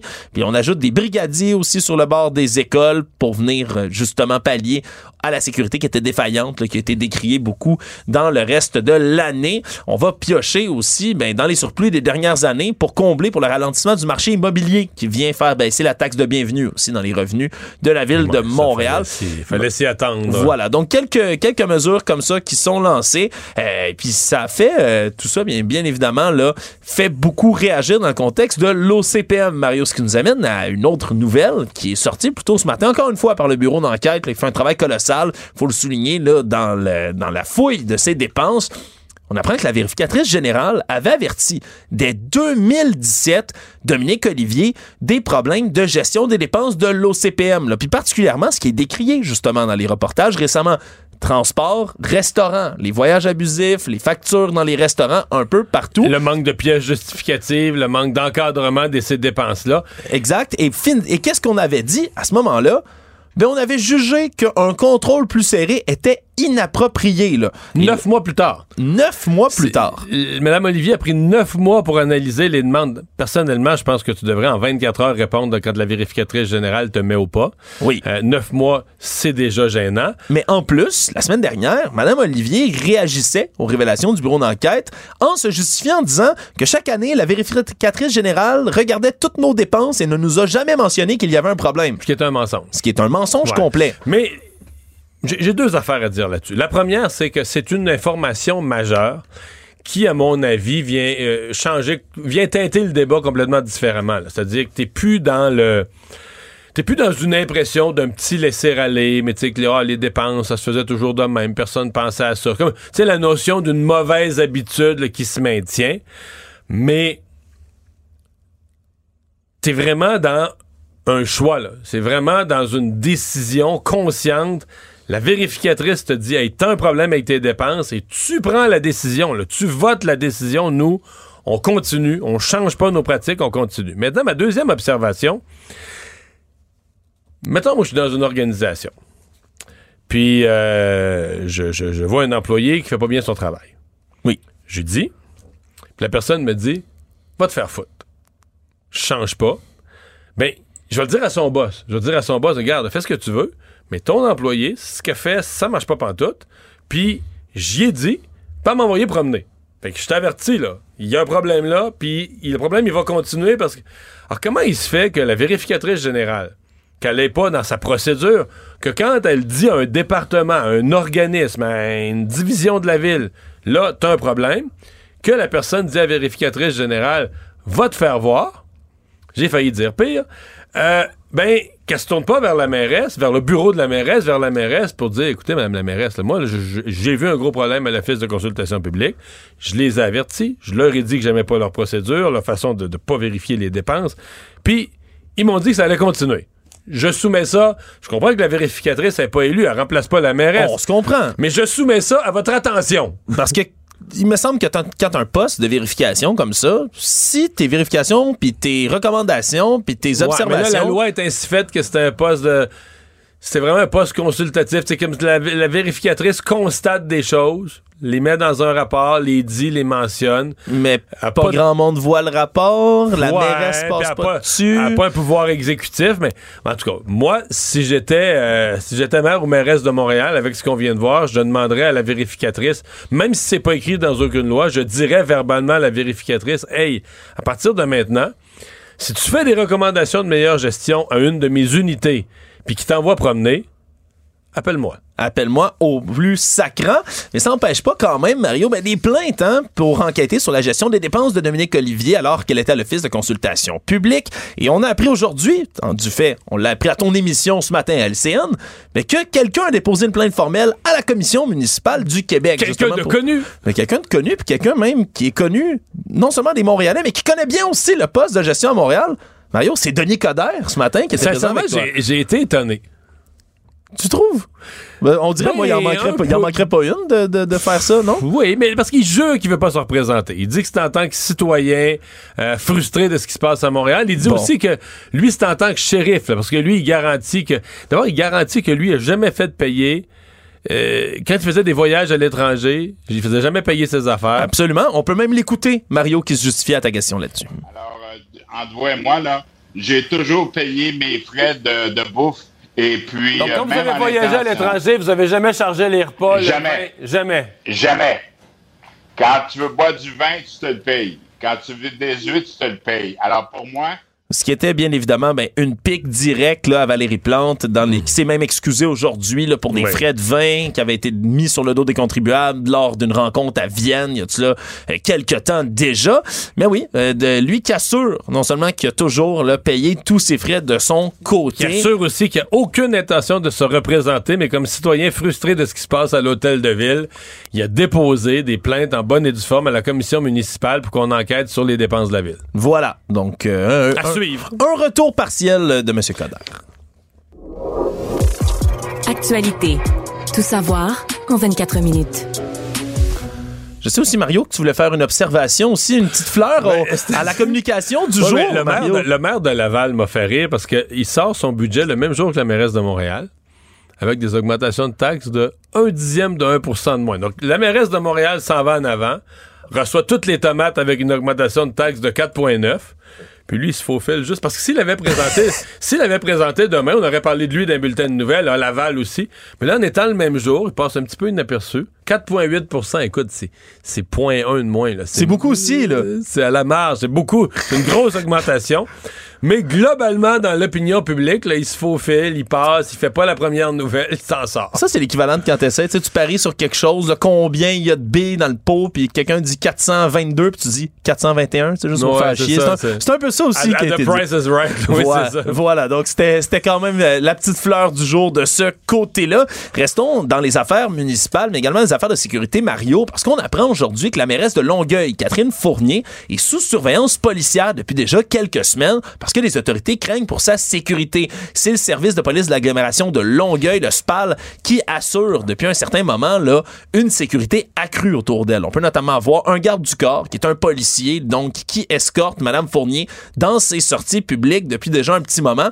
On refuse d'expliquer pour des raisons de sécurité si c'est 24 heures sur 24 ou si c'est 7 jours sur 7 Non, par exemple. jamais détails là-dessus, mais la question, c'est c'est quoi l'enjeu qui a amené ça? euh, Ben, évidemment, il y a beaucoup de dossiers chauds dans lesquels la jeune mairesse a dû se mettre là, dans les dernières années. Mais selon notre collègue de TVA Nouvelle, Yves Poirier, ce serait en lien avec le dossier épineux des serres de Virginie, dans le parc Michel Chartrand. J'aurais gagé. Oui, parce que c'est des menaces de mort qu'elle aurait reçues, semble-t-il, acte isolé par une personne, mais vraiment, là, menace de mort envers sa personne qui nécessite vraiment le déploiement policier parce qu'on a réellement peur pour sa sécurité. là. Habituellement, des menaces de mort, on s'entend, c'est déplorable. Il y a beaucoup d'élus, beaucoup de femmes. Ça, c'est quelqu'un qui prend la menaces. Ça, c'est quelqu'un qui prend la défense des cerfs parce qu'il considère que c'est un geste violent d'abattre un animal. Mais qui se dit, je vais abattre une mairesse à la place. C'est ça, qui fait des menaces de mort envers une mairesse euh, qui, qui fait du service public à l'âge de 30 ans. Ça, c'est pas... euh,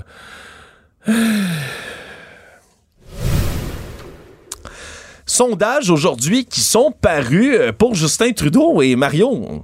Les sondages pour Justin, sont, est-ce qu'ils sont bons par les temps qui courent? Moi, j'ai déjà dit que si j'étais dans l'entourage de Justin Trudeau, j'aurais j'aurais déjà passé le message. Les sondages, on les regarde plus. Pas avant l'hiver. On les regarde, on les regarde plus. On les regarde même plus. Ben, on, on espère qu'il n'ait pas regardé, Mario, parce qu'il y avait deux, Parce qu'ils sont vraiment mauvais à matin. Ouais, deux différents sondages qui sont vraiment, là, on va le dire, catastrophiques. là. Entre autres, un sondage léger qui était pour la presse canadienne qui parlait vraiment mécontentement généralisé à l'égard du gouvernement libéral et de Justin Trudeau lui-même sur à peu près tous les sujets. là. Accessibilité au logement, inflation, soins de santé, dépenses gouvernementales, changement climatique qui était pourtant là censé être l'un des chevaux de bataille de Justin Trudeau lors de sa première Mais élection. globalement, le taux de satisfaction se retrouve à 30% 30% des personnes interrogées qui sont satisfaites du gouvernement de M. Trudeau, 63% donc qui disent qu'ils ne sont pas satisfaits de son gouvernement. Au Québec, c'est 34 satisfaits, 61 insatisfaits. Puis là, après ça, c'est surtout mais c'est que la moitié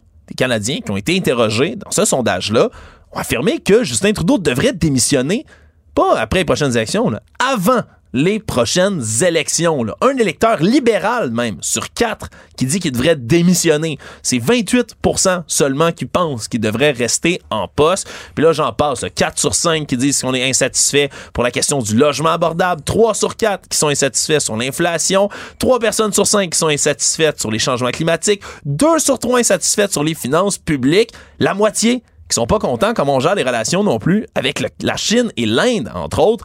C'est c'est difficile, comme tu le dis, on, on peut ignorer les sondages puis pousser vers l'avant, mais c'est tout ça, difficile. et tout ça explique comment l'autre sondage, Abacus, sur les intentions de vote, où là, euh, le Parti libéral se retrouve non plus à 10, à 12, mais à 15 derrière les conservateurs.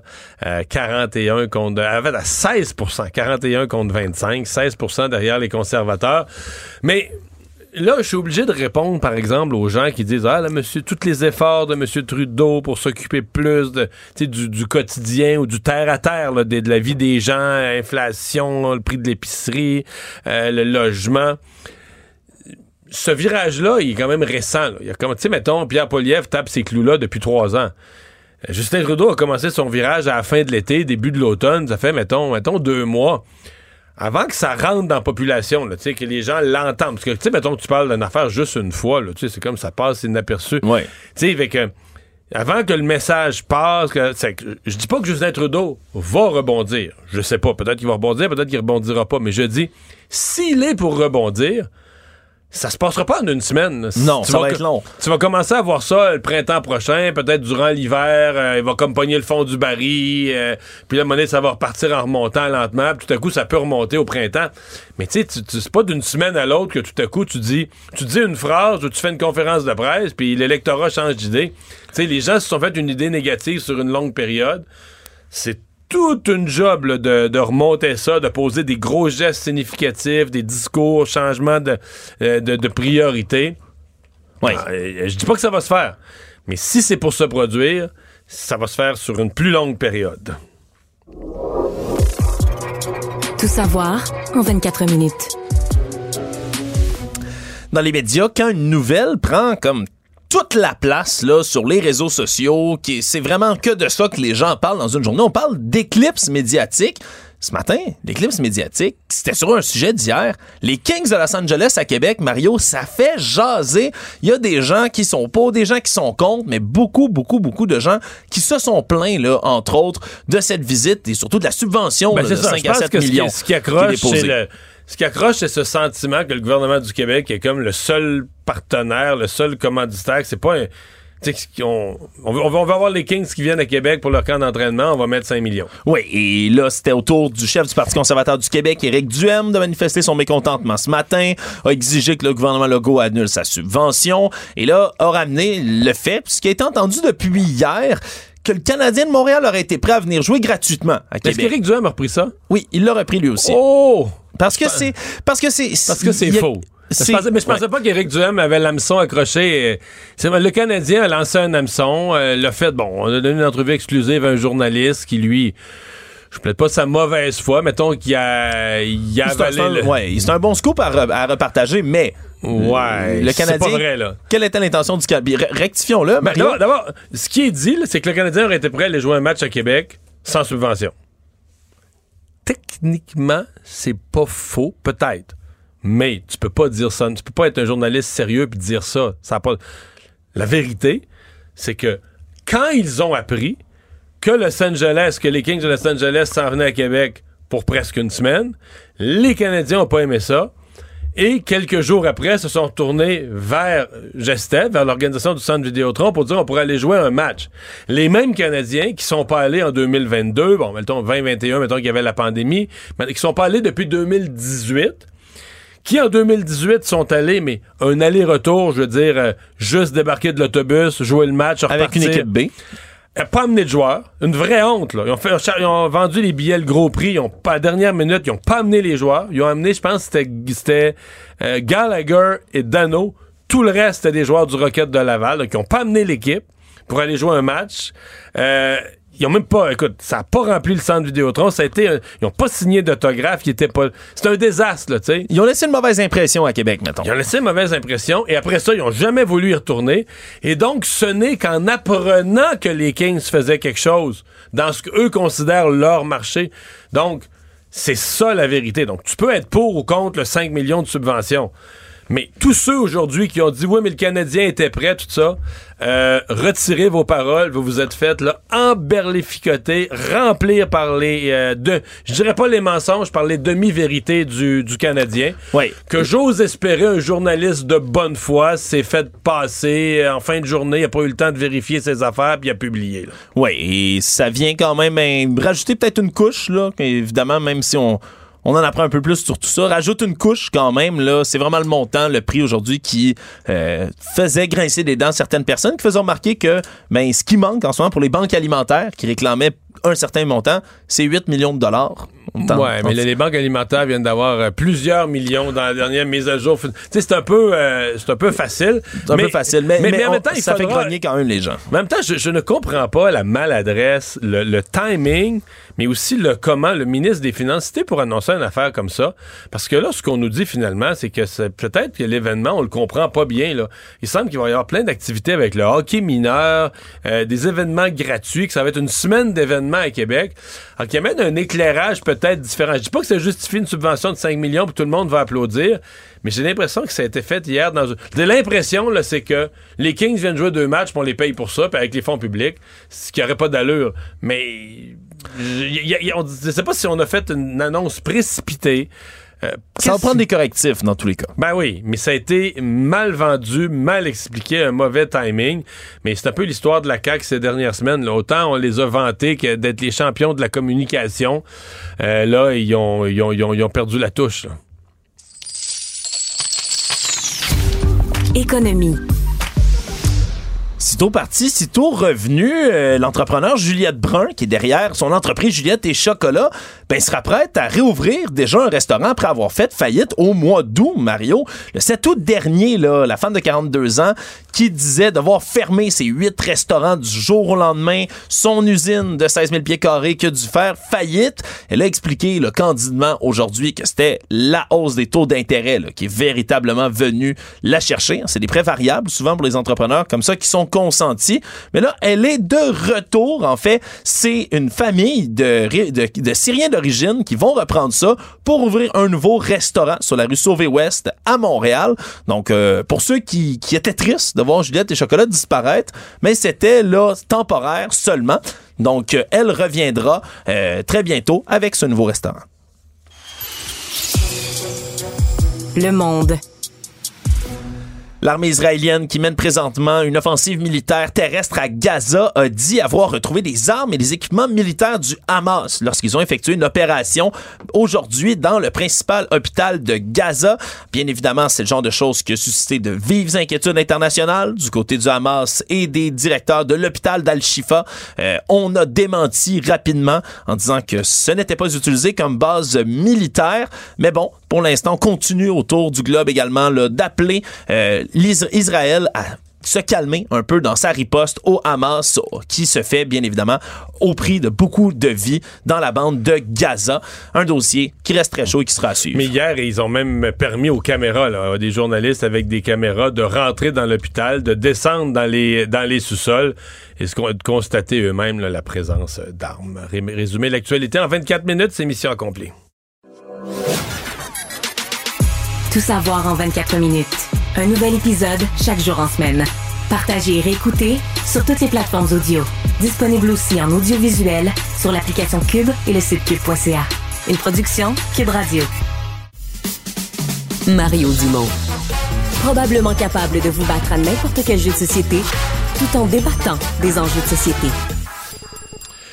Alors, crise dans les euh, médias. Euh, il y avait encore manifestation hier euh, dans la région du Saguenay parce qu'il y a plusieurs volets à la crise dans les médias, mais un de ceux-là, c'est la crainte de perdre de l'information en région, hein, de perdre de l'information en général, de voir des médias fermés.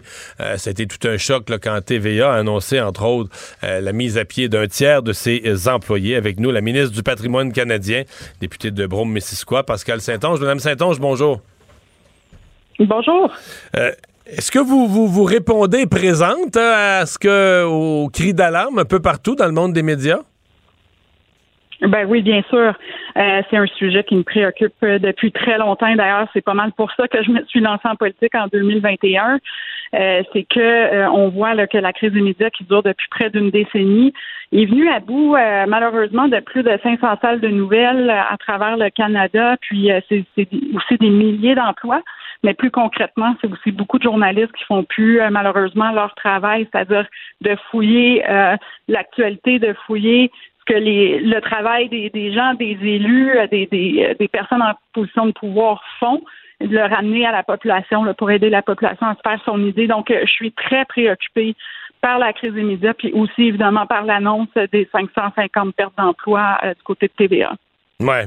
Euh, vous, venez de le dire, vous-même, vous avez, vous, êtes passé par là, vous venez de ce monde-là, vous venez des, syndicats des, des médias, mais vous êtes en poste aujourd'hui, les, gens sur le terrain disent bah, maintenant elle a le pouvoir et qu'est-ce qu'elle peut faire pour nous aider? Est-ce que vous avez, à part une sympathie, un intérêt, puis d'y voir une priorité, est-ce que vous avez les outils en main pour aider les médias? Oui, ben, vous savez, les gens, je pense que partout à travers le monde, les questions, les mêmes questions se posent sur euh, la nouvelle réalité avec les plateformes en ligne, euh, les nouvelles façons avec lesquelles les gens s'informent, donc de plus en plus à partir de médias sociaux, à partir de diverses plateformes qui offrent l'information gratuitement. Alors tout le monde se penche sur la question où est l'avenir de l'information? Évidemment, euh, depuis euh, plusieurs années, le gouvernement fédéral puis le gouvernement du Québec aussi ont mis en place des programmes pour mieux soutenir les salles de nouvelles. Ça a aidé beaucoup du côté des salles de nouvelles, la presse écrite, il y a un peu moins, il y a encore des fermetures, c'est encore très difficile, mais les programmes gouvernementaux sont venus à bout de soutenir quand même. Là, on voit que la crise se propage du côté aussi de la télévision et de la radio pour d'autres raisons.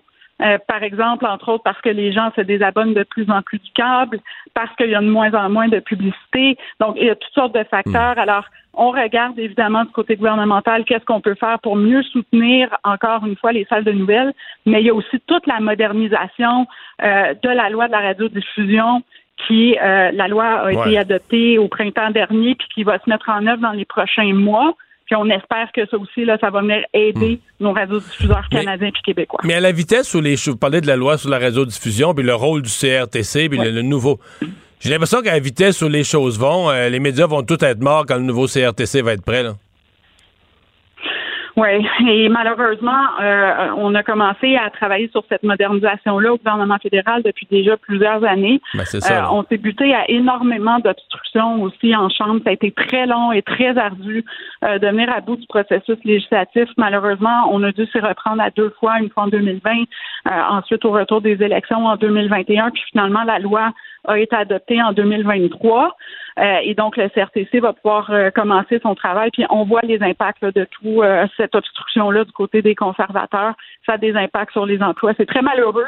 mais maintenant, là, on doit vraiment se tourner vers l'avenir puis travailler tout le monde ensemble à la modernisation de tout ce secteur-là. Hmm. Vous avez deux lois qui sont devenues des références quand on pose des questions à votre gouvernement, à votre prédécesseur et à vous-même, la C11 et la C18 les lois sont là, mais c'est vraiment pas clair. En fait, on est, semble bien en difficulté pour les appliquer ou leur donner un effet aidant sur l'industrie. Prenons C18, là, qui pour l'instant, tout ce que ça fait, euh, ça fait un boycott de, de, de Meta, de Facebook.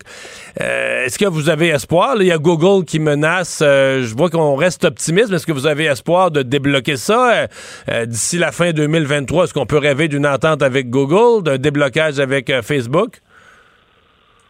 Oui, ben écoutez, mes propos tiennent toujours là, ceux que j'ai eus par rapport à tout ça. Je sais que les lois sont entrées en vigueur euh, au printemps dernier, mais le temps de les mettre en application, il y a toujours des délais, c'est normal. Euh, là, présentement, en ce qui concerne la loi sur les nouvelles en ligne, euh, ce que, que vous appelez C18, euh, euh, on travaille là présentement sur la réglementation finale, donc les directives qui vont être envoyées au CRTC pour la mise en œuvre des discussions se poursuivent euh, et, euh, je, je, demeure optimiste par rapport à la suite des choses, mais c'est sûr que les résultats de ces lois-là, on va les voir au cours des prochains mois et des prochaines années. Euh, il y a toute la mise en œuvre, puis de commencer à voir les revenus arriver et les impacts. Mais vous savez, aujourd'hui, il y a eu une nouvelle importante quand même dans le secteur de l'audiovisuel. On a vu Netflix qui a signé une nouvelle entente avec Attraction, donc une boîte de production ici au Québec. Et ça, c'est un résultat direct euh, de la modernisation de la loi de la radiodiffusion, même si elle n'est pas encore euh, complètement mise en vigueur. Les plateformes savent qu'elles vont devoir investir dans le contenu francophone, dans le contenu québécois, et elles commencent à agir en ce sens-là. Donc, on va voir les retombées de, tout ça au cours des prochains mois et années. Hmm. Donc, vous restez optimiste. Vous n'êtes pas découragé, vous? Parce Je demeure optimiste je trouve ça difficile. Euh, c'est un contexte qui est extrêmement difficile. Euh, on est en train d'écrire euh, la modernisation, donc l'avenir pour tout le secteur de l'audiovisuel, aussi pour les médias d'information. C'était devenu évident pour tout le monde à travers la planète que ceux qui tiraient profit de toutes ces transformations-là, à un moment donné, devaient s'inscrire dans les systèmes, devaient participer à sauver les cultures locales, les souverainetés culturelles. On parle bien sûr de celle du Québec et celle du Canada. Euh, et donc là, on est en processus de voir l'aboutissement euh, de tout ça. Donc oui, c'est long, c'est ardu, c'est très difficile, mais euh, on demeure convaincu que c'est la voie pour assurer la pérennité à long terme. Hmm. Ouais. Il y a le Bloc qui demandait 50 millions la semaine passée, un fonds d'urgence pour les médias. Est-ce que, bon, est-ce que ça, euh, parce que dans, l'esprit de ce que vous venez de me dire, là, que c'est quand même assez lent, que c'est quand même long euh, d'arriver à des résultats, est-ce que vous, euh, est-ce que vous pensez que ça, ça pourrait être une solution temporaire? Ben, on regarde c'est quoi les meilleures façons d'aider dans cette période de transition-là, puis le temps que tous les, les changements se passent et l'adaptation se passe. Euh, maintenant, nous, par exemple, quand on parle de l'information des médias, du journalisme, la préoccupation à chaque fois qu'on a mis des programmes en place, ça a toujours été de le faire d'une façon à protéger l'indépendance des médias. Donc ça, ça, ça implique que d'avoir un, un, soutien direct du gouvernement, c'est problématique. C'est pour ça qu'on avait utilisé des mesures fiscales comme des crédits d'impôt euh, sur la masse salariale, des choses comme ça pour essayer de s'ingérer le moins possible dans le modèle d'affaires ou encore dans ce qui se passe dans les salles de nouvelles. Euh, et c'est toujours ça que j'ai en tête quand on regarde c'est quoi les meilleures solutions à mettre en place. Mais euh, on regarde bien évidemment toutes les façons qu'on peut mieux soutenir le secteur de l'information. Madame la ministre, j'aime pas prendre des gens par surprise. De j'y vais. Euh, c'est une nouvelle qui tombe sur les fils de presse, une nouvelle infiniment triste. Carl Tremblay, le chanteur, le chanteur des Cowboys fringants, qui s'est éteint à l'âge de 47 ans. Je le dis avec émotion parce que je suis un grand, grand fan des, des Cowboys. Euh, c'est avec une tristesse indescriptible que nous vous, annonçons le départ de Carl. Euh, bon, euh, nous avons été portés par votre soutien. C'est signé Marie-Annick, Jean-François et Jérôme, les autres membres des Cowboys fringants. Vous êtes la, ministre de la, de la, Culture au Canada, même si ça s'appelle pas comme ça. réaction en apprenant cette, cette triste nouvelle? Ben, c'est une grande perte hein, pour tout le monde. Euh, J'étais à la disque dimanche dernier. Euh, les Cowboys fringants étaient, euh, étaient assis en face de nous, puis ils ont remporté euh, un prix et, ils ont souligné là, tout l'apport puis l'attachement et, les signaux d'amour qui ont été envoyés à, à Carl Tremblay puis à sa famille à travers l'épreuve. Donc euh, c'est très triste, 47 ans, c'est jeune, euh, mais c'est incroyable qu'à cet âge-là, il y a autant marqué la culture francophone et québécoise. les cowboys fringants, tout le monde les connaît au Québec. Euh, donc, on, peut saluer sa contribution puis envoyer tout notre amour et nos meilleures pensées aux gens du groupe puis aussi à sa famille. Madame Saint-Onge, je me joins à vous, nos condoléances à ses proches, à sa famille, aux cowboys fringants. Merci d'avoir été avec nous. Merci à vous.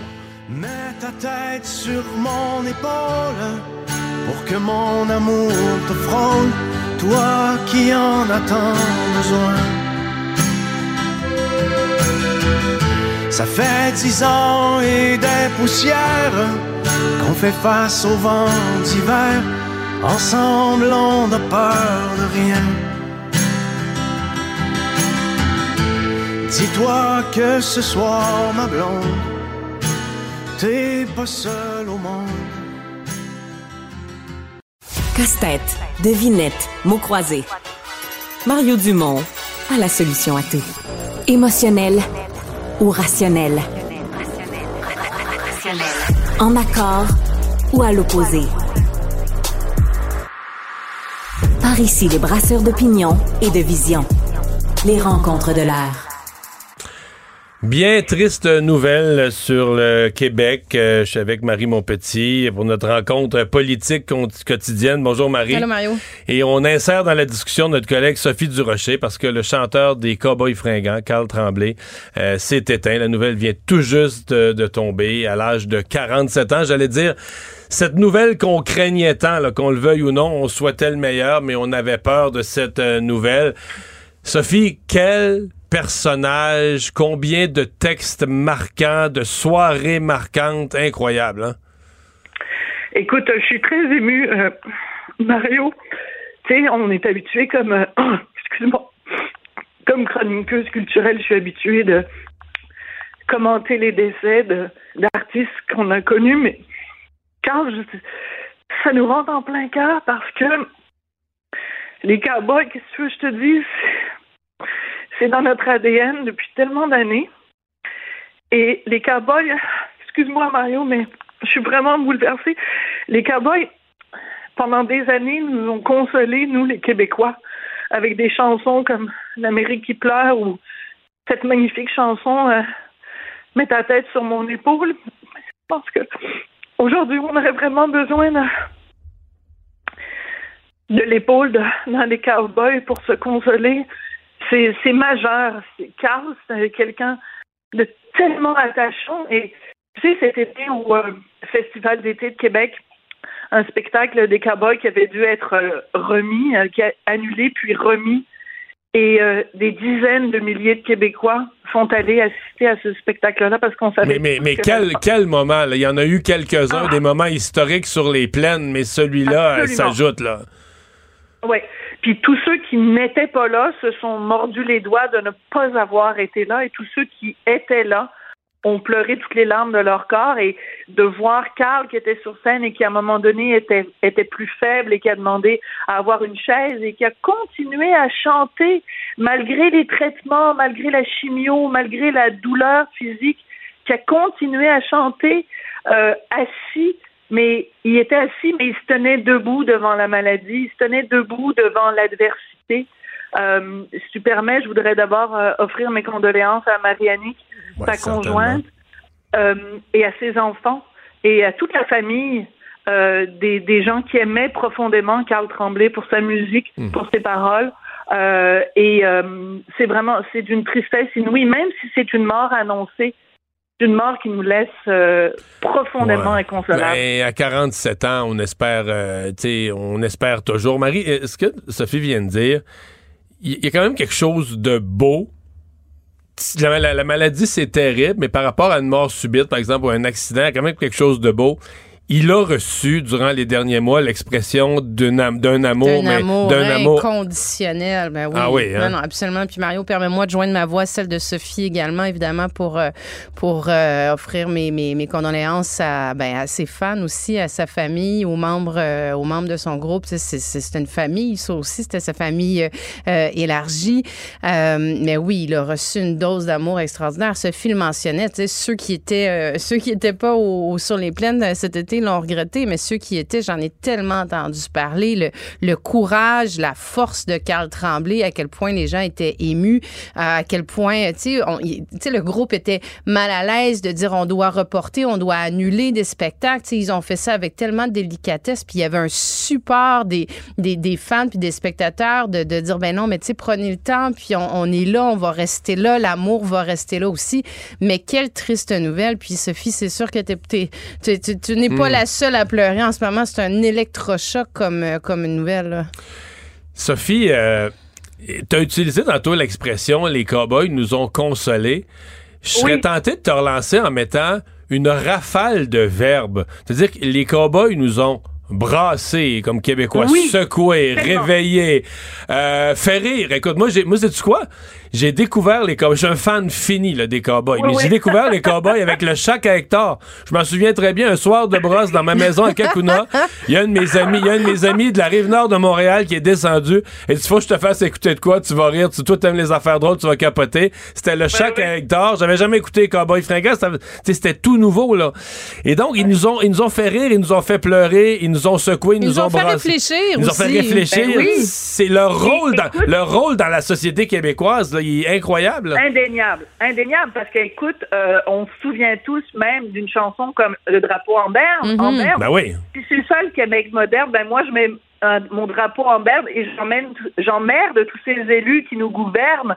C'est que tu as tout à fait raison. Euh, Il y a une chanson aussi sur Petit Poil, sur René Lévesque, qui reconnaîtrait pas le Québec euh, tel qu'il est aujourd'hui. Donc, ils ont trouvé le moyen, les cowboys, euh, euh, puis grâce aux paroles aussi extraordinaires de Jean-François Posé, on peut pas le, le, passer sous silence. Et ils ont trouvé le moyen de parler notre langage, de nous euh, de nous flatter des fois dans le sens du poil, puis des fois de nous flatter à rebrousse-poil pour nous réveiller sur plein de dossiers. Donc de faire de la chanson sociale, puis en même temps pas trop d'honneur de leçons, pas trop euh, dogmatique, mais écoute des chansons euh, humaines absolument absolument incroyables. La toune d'automne, écoute, il y en a Ah, la tellement. toune d'automne reste ma, préférée. Moi, Mm. la toune Ah, d'automne, ça me touche. Euh, Sophie, ma, ma conjointe Marie-Claude s'est déjà retrouvée à Paris, un voyage où elle- moi je travaille trop, là, j'étais pas avec elle. Euh, elle était à Paris et elle est allée voir les cowboys. Et elle a été, si- elle a été sidérée. Par l'accueil, euh, par le- l'accueil, le- oui. l'accueil, mais les gens savaient les paroles par cœur, a dit Mario. par cœur. Ils ont commencé à la première chanson du couplet, les premières paroles de la première chanson, le couplet, ils savaient tout. Jusqu'à la fin, tout le monde savait toutes les paroles de tous les albums par cœur. Elle a été euh, renversée par l'ampleur de leur impact. Donc, euh, c'est c'est un groupe, euh, tu sais, pour le Québec, c'est un, un groupe majeur, le groupe fondamental de... Parce qu'on est plus tenté souvent de retourner les groupes, tu sais, des, des, des années plus anciennes, mais dans l'époque Oh oui, moderne, parce Ouais. qu'ils décèdent trop jeunes, c'est ça le problème, mais dans l'époque moderne, c'est un groupe euh, euh, incomparable. là. Ah, incomparable. Et d'ailleurs, c'est très touchant parce que, euh, tu sais, le gala de la disque, le dernier gala de la disque, euh, qui a été justement euh, dédié en partie justement à Carl Tremblay. Et évidemment, il ne pouvait pas être là sur scène ce soir-là. C'est les autres comparses qui sont montés sur scène chercher des Félix. Mais euh, on le sait, Carl Tremblay, il était chez- chez lui avec ses enfants, puis il regardait le gala. Et je, ça me met un petit peu un baume sur ma tristesse euh, ce soir, euh, Mario et Marie, de me dire que au moins euh, au cours des derniers mois, c'est sûr qu'il a senti tout l'amour que les Québécois lui portaient, et en particulier cette soirée-là qui était si émouvante, si touchante, si bouleversante. Euh, il l'a- vu de ses yeux vus avant de fermer les yeux. Il a vu l'amour que les Québécois et le milieu de la musique lui portaient. Donc, euh, c'est une mince consolation, mais au moins, je me dis qu'il est parti en sachant que, bien sûr, sa femme et ses enfants l'aimaient profondément, mais à quel point les Québécois euh, l'ont l'ont porté dans leur cœur et continuent à le porter dans leur cœur. Vraiment. Les Québécois, mais Mario, tu sais, j'ai eu l'occasion, moi, d'assister à un de leurs spectacles à Paris, justement, ah ouais. et j'ai été soufflée. Soufflée parce que je me disais, ah, ben, tu sais, puis je, je savais, je, je, tu sais, je, je connais bien Jérôme Duprat, je savais qu'il faisait des tournées, je savais tu sais, qu'ils étaient connus, mais je me disais, je vais aller dans un spectacle, puis je m'attendais pas à ce qu'il y ait des milliers de personnes qui se mettent spontanément à chanter toutes les paroles, comme si on avait été à Québec, justement, sur les plaines d'Abraham ou à Montréal. Ça m'avait complètement bouleversée de voir la- la- la- le niveau d'amour qu'ils avaient à l'extérieur des frontières du Québec aussi. Là. Ouais. Ça- Puis Mario, vas-y. si je peux me permettre, s'il nous reste quelques secondes, vas-y, je vais vous raconter une petite anecdote. Euh, Il y a 25 ans de ça, peut-être 26 ans, j'étais une toute jeune animatrice dans une émission qui s'appelait Les de Sophie à Télé-Québec. Et euh, j'ai une recherchiste qui vient me voir puis qui me dit, écoute, il y a une gang de chums à moi euh, du cégep qui ont formé un groupe. Puis je pense que ce serait une bonne idée qu'ils viennent à ton émission. Puis j'ai dit, ben, tu sais, on avait des performances musicales au choix de Sophie. Puis j'ai dit, ben oui, comment ils s'appellent? Elle dit les Cowboys fringants. J'ai dit, ouais, j'ai dit, c'est Ouais. vraiment un drôle de nom. C'est un drôle de nom. mieux d'être bons. Ils sont mieux d'être bons. Et c'était leur première apparition à la télévision. Puis Hey. ils ont évidemment cassé la baraque. Ils étaient extraordinaires. Et à chaque fois que je rencontre un des membres des Cowboys, ils se rappellent que leur première télé, c'était euh, c'était avec moi. Mais il y avait cette énergie-là déjà dès le départ. C'est vraiment, ils sont, c'est un groupe soudé serré, tricoté serré Très comme serré. le Québec. Mhm. Vraiment euh, Ben, un peux, euh, enthousiasme qui s'est jamais si, démenti. si c'est avec toi qui sont euh, qui ont fait leur première apparition télé, tu peux en être euh, en être fier, mettre ça comme une fierté dans ton palmarès. Sophie, merci beaucoup d'avoir accepté de nous parler. On va revenir à nos sujets politiques, mais d'abord on va écouter un peu de cowboy.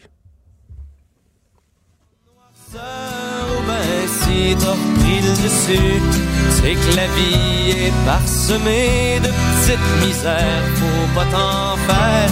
Anyway, je suis content que tu reviennes, t'arrives en même temps que l'automne, c'est que ça m'a fait ben de la peine de te voir partir ma vie. Ouf, ça. Voilà, ouais, la chair ouais, de ouais, poule, ouais, euh, ouais. Euh, ben oui, parlons euh, politique. C'était quand même une grosse euh, journée. D'abord, euh, toute la journée, on a continué à avoir dans le décor cette histoire de subvention là, pour euh, la venue des Kings de Los Angeles, du camp d'entraînement des Kings de Los Angeles à Québec. Hey Mario, j'ai rarement vu une nouvelle politique faire autant réagir, faire l'unanimité, on va se dire, ou à peu près, contre une nouvelle, mais scandaliser les gens. Tous les gens que j'ai croisés aujourd'hui, puis je regardais même les, tu sais, sur les médias sociaux, les gens sont, sont en beau fusil, là. Tu sais, sont vraiment scandalisés de ça, euh, euh, en disant, voyons, le gouvernement nous prend pour des caves, là. Tu sais, c'est à peu près ça le ton, en disant, t'as un ministre des Finances qui, la semaine passée, disait hey, que ça, ça, ça mine un petit peu piteuse, là, pendant euh, sa mise à jour économique. Les six prochains mois vont être difficiles. Euh, tu sais, va falloir se serrer la ceinture. On n'a plus de marge de manœuvre. Puis tu le vois une semaine après, tu sais, gros sourire. euh, puis euh, ben là, on a de l'argent, puis on va, on va donner. Je, je comprends le 5 à 7 millions, là, ça, ça peut sembler une goutte Non, d'eau mais, dans mais ce que j'allais dire, c'est c'est j'ai jamais vu un gouvernement se causer autant de dommages politiques avec un mini montant d'argent puis une bonne nouvelle. Ce qui devrait, c'est les quais. Si je voulais te faire un jeu de mots poche, je dirais qu'ils ont encore une fois tiré dans leur but, tu sais. Ah ouais, Écoute, mais c'est- je comprends pas. C'est politiquement euh, inexplicable d'avoir sorti ça à une semaine d'un début de grève illimitée qui va écœurer tout le monde. Et, euh, tu sais, en pleine négociation, le, le timing est épouvantable. Épouvantable. C'est sûr que mais le comment aussi, ça sort un peu nulle, Nulle part. part. euh, Nulle part. Je, je, je- c'est quoi, sorti du champ gauche. Euh, puis tu vois, je Parce que, recevais un, euh, un- un enseignant ce matin en entrevue, puis il y avait une, une belle formule. Tu sais, il me disait, c'est comme si, euh, tu sais, un parent disait à son, euh, à son Ouais. enfant, excuse-moi, j'ai pas d'argent pour te donner à manger aujourd'hui, mais je vais t'amener voir un match de hockey ce soir. C'est Euh, ça, les syndiqués, là, l'émotion, Ben t'imagines? euh, on, on amène de l'eau au moulin. Ben, imagine cette table de de l'eau moulin quoi de, leur- parlent en ce moment, de leur tu sais. colère, c'est certain. Euh, budget, il ne reste pas beaucoup de temps. Budget de la ville de Montréal aujourd'hui, c'est une augmentation de taxes de près de 5 C'est, On l'entend des propriétaires, c'est un coup dur. Mais je, je crois que l'administration Plante aurait eu intérêt à faire, à montrer l'exemple pour faire passer la pilule. Puis je m'explique, là, je trouve ça très particulier qu'ils aient trouvé aucune façon de diminuer leurs dépenses. Puis il y en a de la marge. Est-ce qu'il y a eu l'effort? Ben c'est ça que je me demande. Ils ont-tu retourné chaque pierre pour voir euh, qu'est-ce qu'ils pouvaient euh, euh, faire pour limiter la hausse des taxes, pour faire des différentes, justement, est-ce qu'ils ont fait cet effort-là? Parce qu'il y en a, il y en a des dépenses qui peuvent être coupées, c'est sûr, Mario. Il y, y a un budget. Je te donne un exemple très rapidement, là, mais il y a ce qu'on appelle un budget participatif à Montréal. Il y a 30 millions qui est donné. Tu peux soumettre un projet si tu veux, puis dans l'arrondissement, moi je te donne mon arrondissement qui est le plateau Mont-Royal. Il y a six projets qui sont euh, des plantes médicinales qui vont être mis quelque part, euh, euh, des abeilles urbaines qui vont être mis à une autre place. Puis on peut voter pour six projets pour la modique somme de un demi-million qui va être dépensé pour des projets temporaires. là. Ça, c'est 30 millions pour Montréal. On peut-tu mettre ça sur pause un an ou deux ans? Ou trois? Je veux dire, c'est-tu Ben, juste- absolument nécessaire Juste le dans gel des contexte? embauches. Les gens se disent avant de monter les taxes autant, est-ce qu'on aurait pu geler les embauches? Sans couper d'un service, au moins dire, regarde, on essaie. Ben, t'as une centaine de policiers dans les embauches. Oui, mais tu c'est peux pas couper trop. ailleurs, là, Oui, tu c'est peux- ça, c'est ça. Mais tu sais, je, je- je pense pas que chaque pierre a été retournée. Je pense qu'ils auraient dû faire cet effort-là de dire, écoutez, il y a une période qui est difficile, nos dépenses augmentent, mais on a fait au moins un exercice dans les dépenses qu'on a pour montrer l'exemple. Puis c'est ça, tu sais, essayer de faire passer la pilule un petit peu mieux. Mais c'est sûr que dans le contexte des dépenses euh, injustifiées de l'OCPM, de la démission de Dominique Olivier, euh, euh, de la facture de vin de Valérie Plante, ça passe pas. Là. Peu importe ce qu'elle aurait annoncé, je pense que ça n'aurait pas passé de toute façon. Mais l'OCPM, Oui. dont on, Donc, qui on demande- augmente, qui demande plus de budget, Marie. Non, non, mais attends, j'ai- relu trois fois cette. cette- je, je- comprends. c'est indécent. Moi, je l'aurais jamais publié aujourd'hui. J'aurais retenu ce document-là, je l'aurais réécrit. Non, mais dans la catégorie, on nous prend pour des câbles. Ah tu, vas rarement m'entendre dire ça, mais là, le, ça, j'en revenais pas. J'attends l'OCPM. Demande. demande une augmentation de leur budget. Ils ont dépassé leur budget de l'année en cours. Ils, ont ils ont dépassé leur budget. Pour aller à l'international, hein, by the way, tu sais. Pour Puis aller... en demande plus pour la prochaine. non, mais c'est, écoute, incroyable. Merci, incroyable. Marie. à demain. Mario Dumont. Le seul atlas dont vous avez besoin.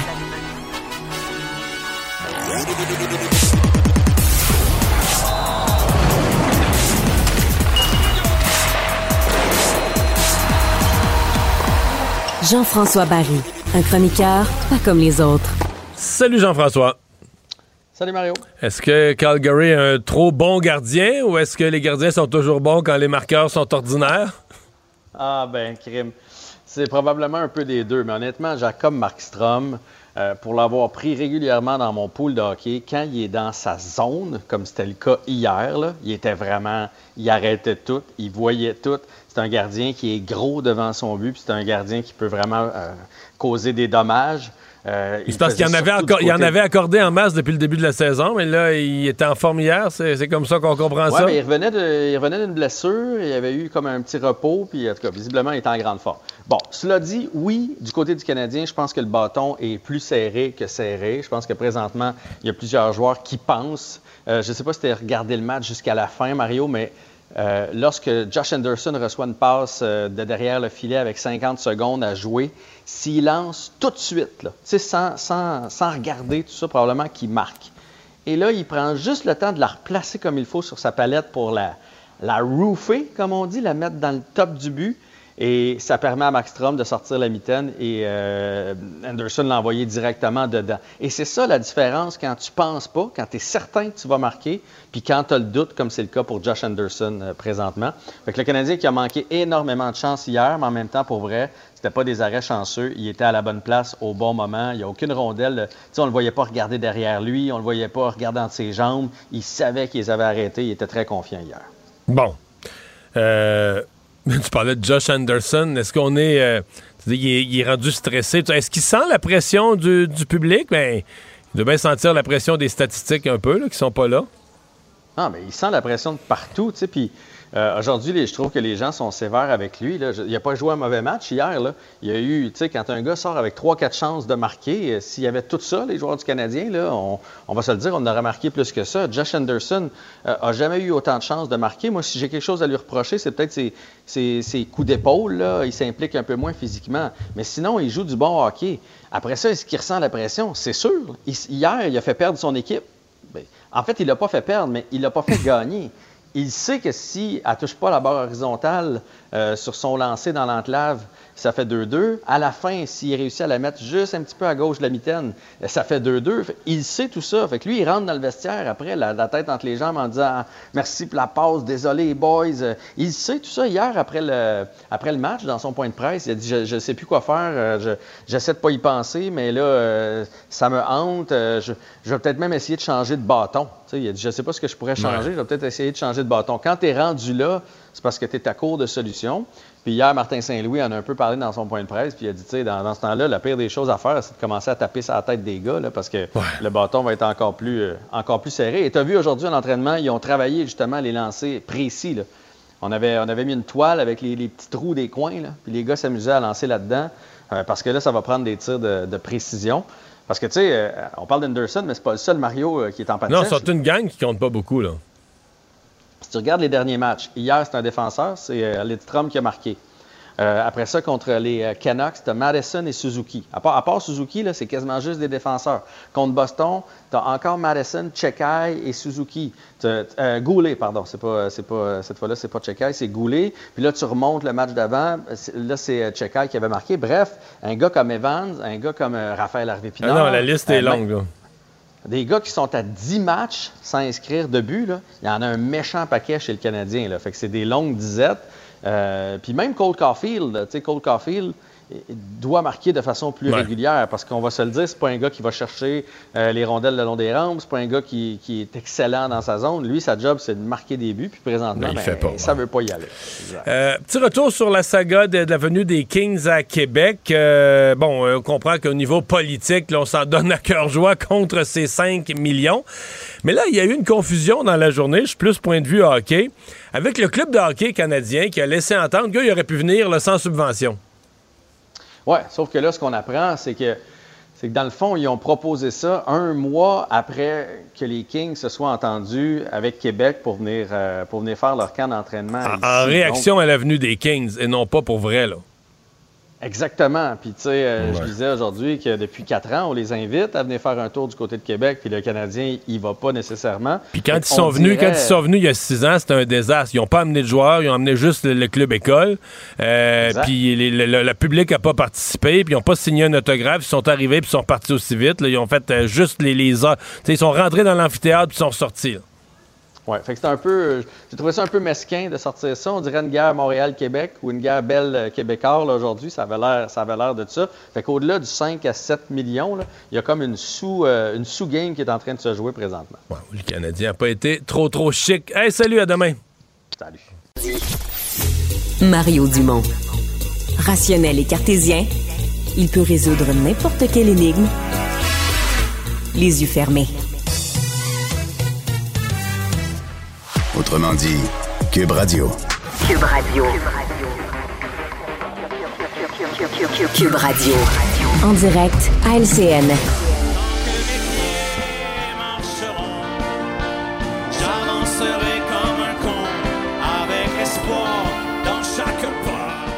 Allons retrouver Emmanuel Latraverse, Mario Dumont et Paul Larocque qui sont avec nous. Euh, ça fait un peu plus d'une demi-heure que nous avons appris cette nouvelle, nouvelle qui a été annoncée d'ailleurs par les membres du groupe sur leur page Facebook. Carl Tremblay des Cowboys fringants est décédé à l'âge de 47 ans des suites du cancer de la prostate. Euh, je commence avec toi, Paul. Première réaction? Quelle, tristesse, juste le, revoir et quand on repense au spectacle d'anthologie que, que, les Cowboys ont réussi à donner euh, l'été dernier sur les plaines d'Abraham, grâce à ceux et celles qui ont pu assister euh, à, ce moment-là. Julie, dans mon esprit, moi j'aime la musique et dans mon esprit, euh, les Cowboys, c'est ce que le Québec a, produit parmi de, de mieux là, au cours des, des, des, dernières années. les Cowboys fringants, c'est Carl Tremblay particulièrement, mais le groupe, mais Tremblay lui-même, c'est le chanteur d'une génération là, qui, qui, nous écoute, celle après moi. Il incarnait ce Québec moderne ouvert, euh, artistique euh, aussi. Euh, quelle tristesse. Et encore une fois, ça nous ramène à l'essentiel. satané cancer. Satané cancer. Mario? Moi, je suis un grand, grand fan des, des Cowboys depuis leur premier album. Je suis énormément chagriné. En fait, c'est vraiment, sincèrement, c'est comme si c'est la nouvelle qu'on voulait pas avoir. C'est la nouvelle qui nous pendait d'en face, qu'on le savait, puis qu'on voulait pas, qu'on voulait pas recevoir. Puis là, elle nous, nous tape sa gueule. Euh, c'est, euh, tu sais, les Cowboys, ils, ont tout fait. Là, ils nous ont fait rire. Moi, moi, la première chanson que j'ai découvert, c'est le Chac à Hector. pour les gens qui la connaissent, ça se roulait à terre tellement que c'est drôle. Mais après ça, ils nous ont fait pleurer. Ils nous ont brassés politiquement, socialement. Ils nous ont mhm. questionnés sur toutes sortes de sujets. Et, mon seul, mon seul réconfort, ma seule consolation dans cette nouvelle si triste, il y a des gens qui décèdent, puis on trouve qu'il y a des beaux hommages lors de la cérémonie, puis on se dit, ils les ont jamais entendus, ils n'auront jamais su. Et autant la maladie est triste, autant la maladie fait que cet été, sachant qu'il était malade, il a fait des concerts, dans certains cas, il devait s'asseoir, mais il a reçu du public toute, toute, la vague d'amour. Et ça, c'est quand même beau. on dira ce qu'on voudra. Les gens ont pu, euh, par leurs applaudissements, par leur chaleur humaine, lui exprimer ah leur attachement et leur amour. Et ça, c'est mon réconfort ce soir. T'as raison, Mario. T'as raison. Oui, mais c'est un monument absolument incroyable et un poète moderne incommensurable. Je veux dire, il faut un talent extraordinaire pour être capable de réussir à raconter comme il l'a fait, raconter aux Québécois leur propre histoire, leur propre contradiction, leur propre vision du monde et réussir à s'adapter au fil des ans parce que c'est aussi ça, euh, les cowboys fringants. C'est cette évolution de leur musique, euh, de leur rapport au, au, public. Et moi, ce qui me fascine encore le plus au-delà de mm-hmm. ça, parce que nous, on est Québécois, on l'a suivi, tout ça, mais quand je remarque mon ontarien de mari qui parle pas très bien français, mes neveux qui ont grandi en France toute leur vie, mais de part et d'autre, ils connaissent les cowboys fringants, ils adorent leur musique et ça montre à quel point Carl Tremblay, dans les, les cowboys, dans leur texte, étaient capables de transcender les clivages culturels pour offrir quelque chose d'absolument universel. Et c'est vrai ce que tu racontes, Emmanuel, parce que euh, aussi dans, la carrière euh, des, cowboys, leur succès en, France était considérable. Il y, a, un mythe autour des cowboys euh, fringants en France. Ils n'ont jamais une seule fois, une seule seconde travesti leur nature de Québécois avec l'accent québécois et, et, ça a connecté aussi avec, avec les Français. C'est vraiment, je pense qu'on est tous chamboulés. On, peut le dire, euh, il n'y a pas que l'Amérique qui pleure, il y a aussi le Québec qui,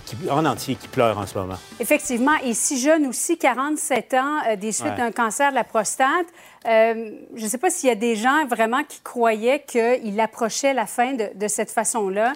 Euh, hier encore, parce qu'on parlait de la comédie musicale Pub Royal, et euh, Christine Menzo a rencontré un des membres du groupe hier qui nous disait on espère que Carl va assister à la première euh, de, cette comédie musicale. Malheureusement pas. J'imagine que tout le monde savait que c'était la fin parce que souvent le pronostic est relativement bon avec un cancer de la prostate à un si jeune âge aussi, 47 ans, Mario.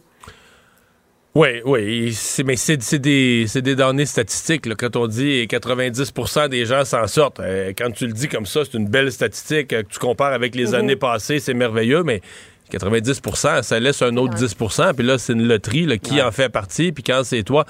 je pense que l'espoir, il est resté. Je pense que tout l'été, euh, tu, tu, quand tu as cet âge-là, 47 ans, les, les autres cowboys, je pense que tout, ils ont vraiment espéré, ils ont souhaité ces traitements. Mais en même temps, on comprenait au fil des semaines qui avançaient, on comprenait l'espèce de fatalité. On sentait de plus en plus faible, devait se passer les, les spectacles. Donc, c'est pour ça que je disais tout à l'heure, c'est la nouvelle qu'on voulait pas entendre, mais dont on sentait qu'elle nous pendait au bout du, au bout du nez.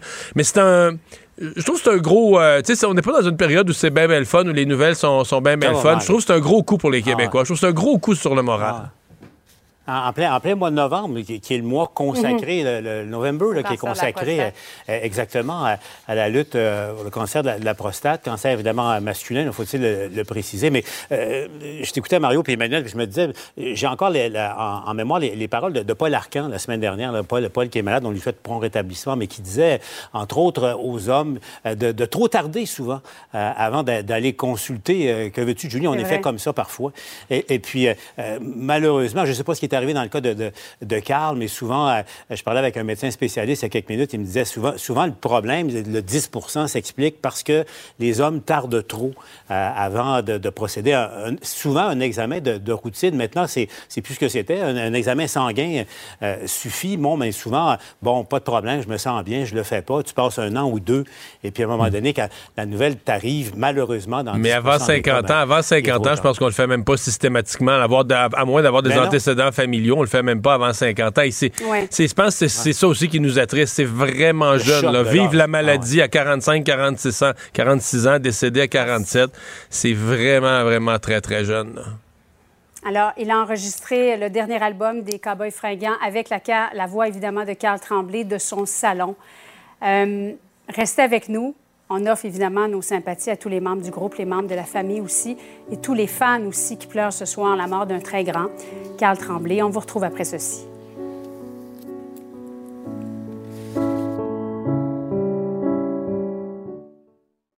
Une autre vision de l'actualité. Cube Radio.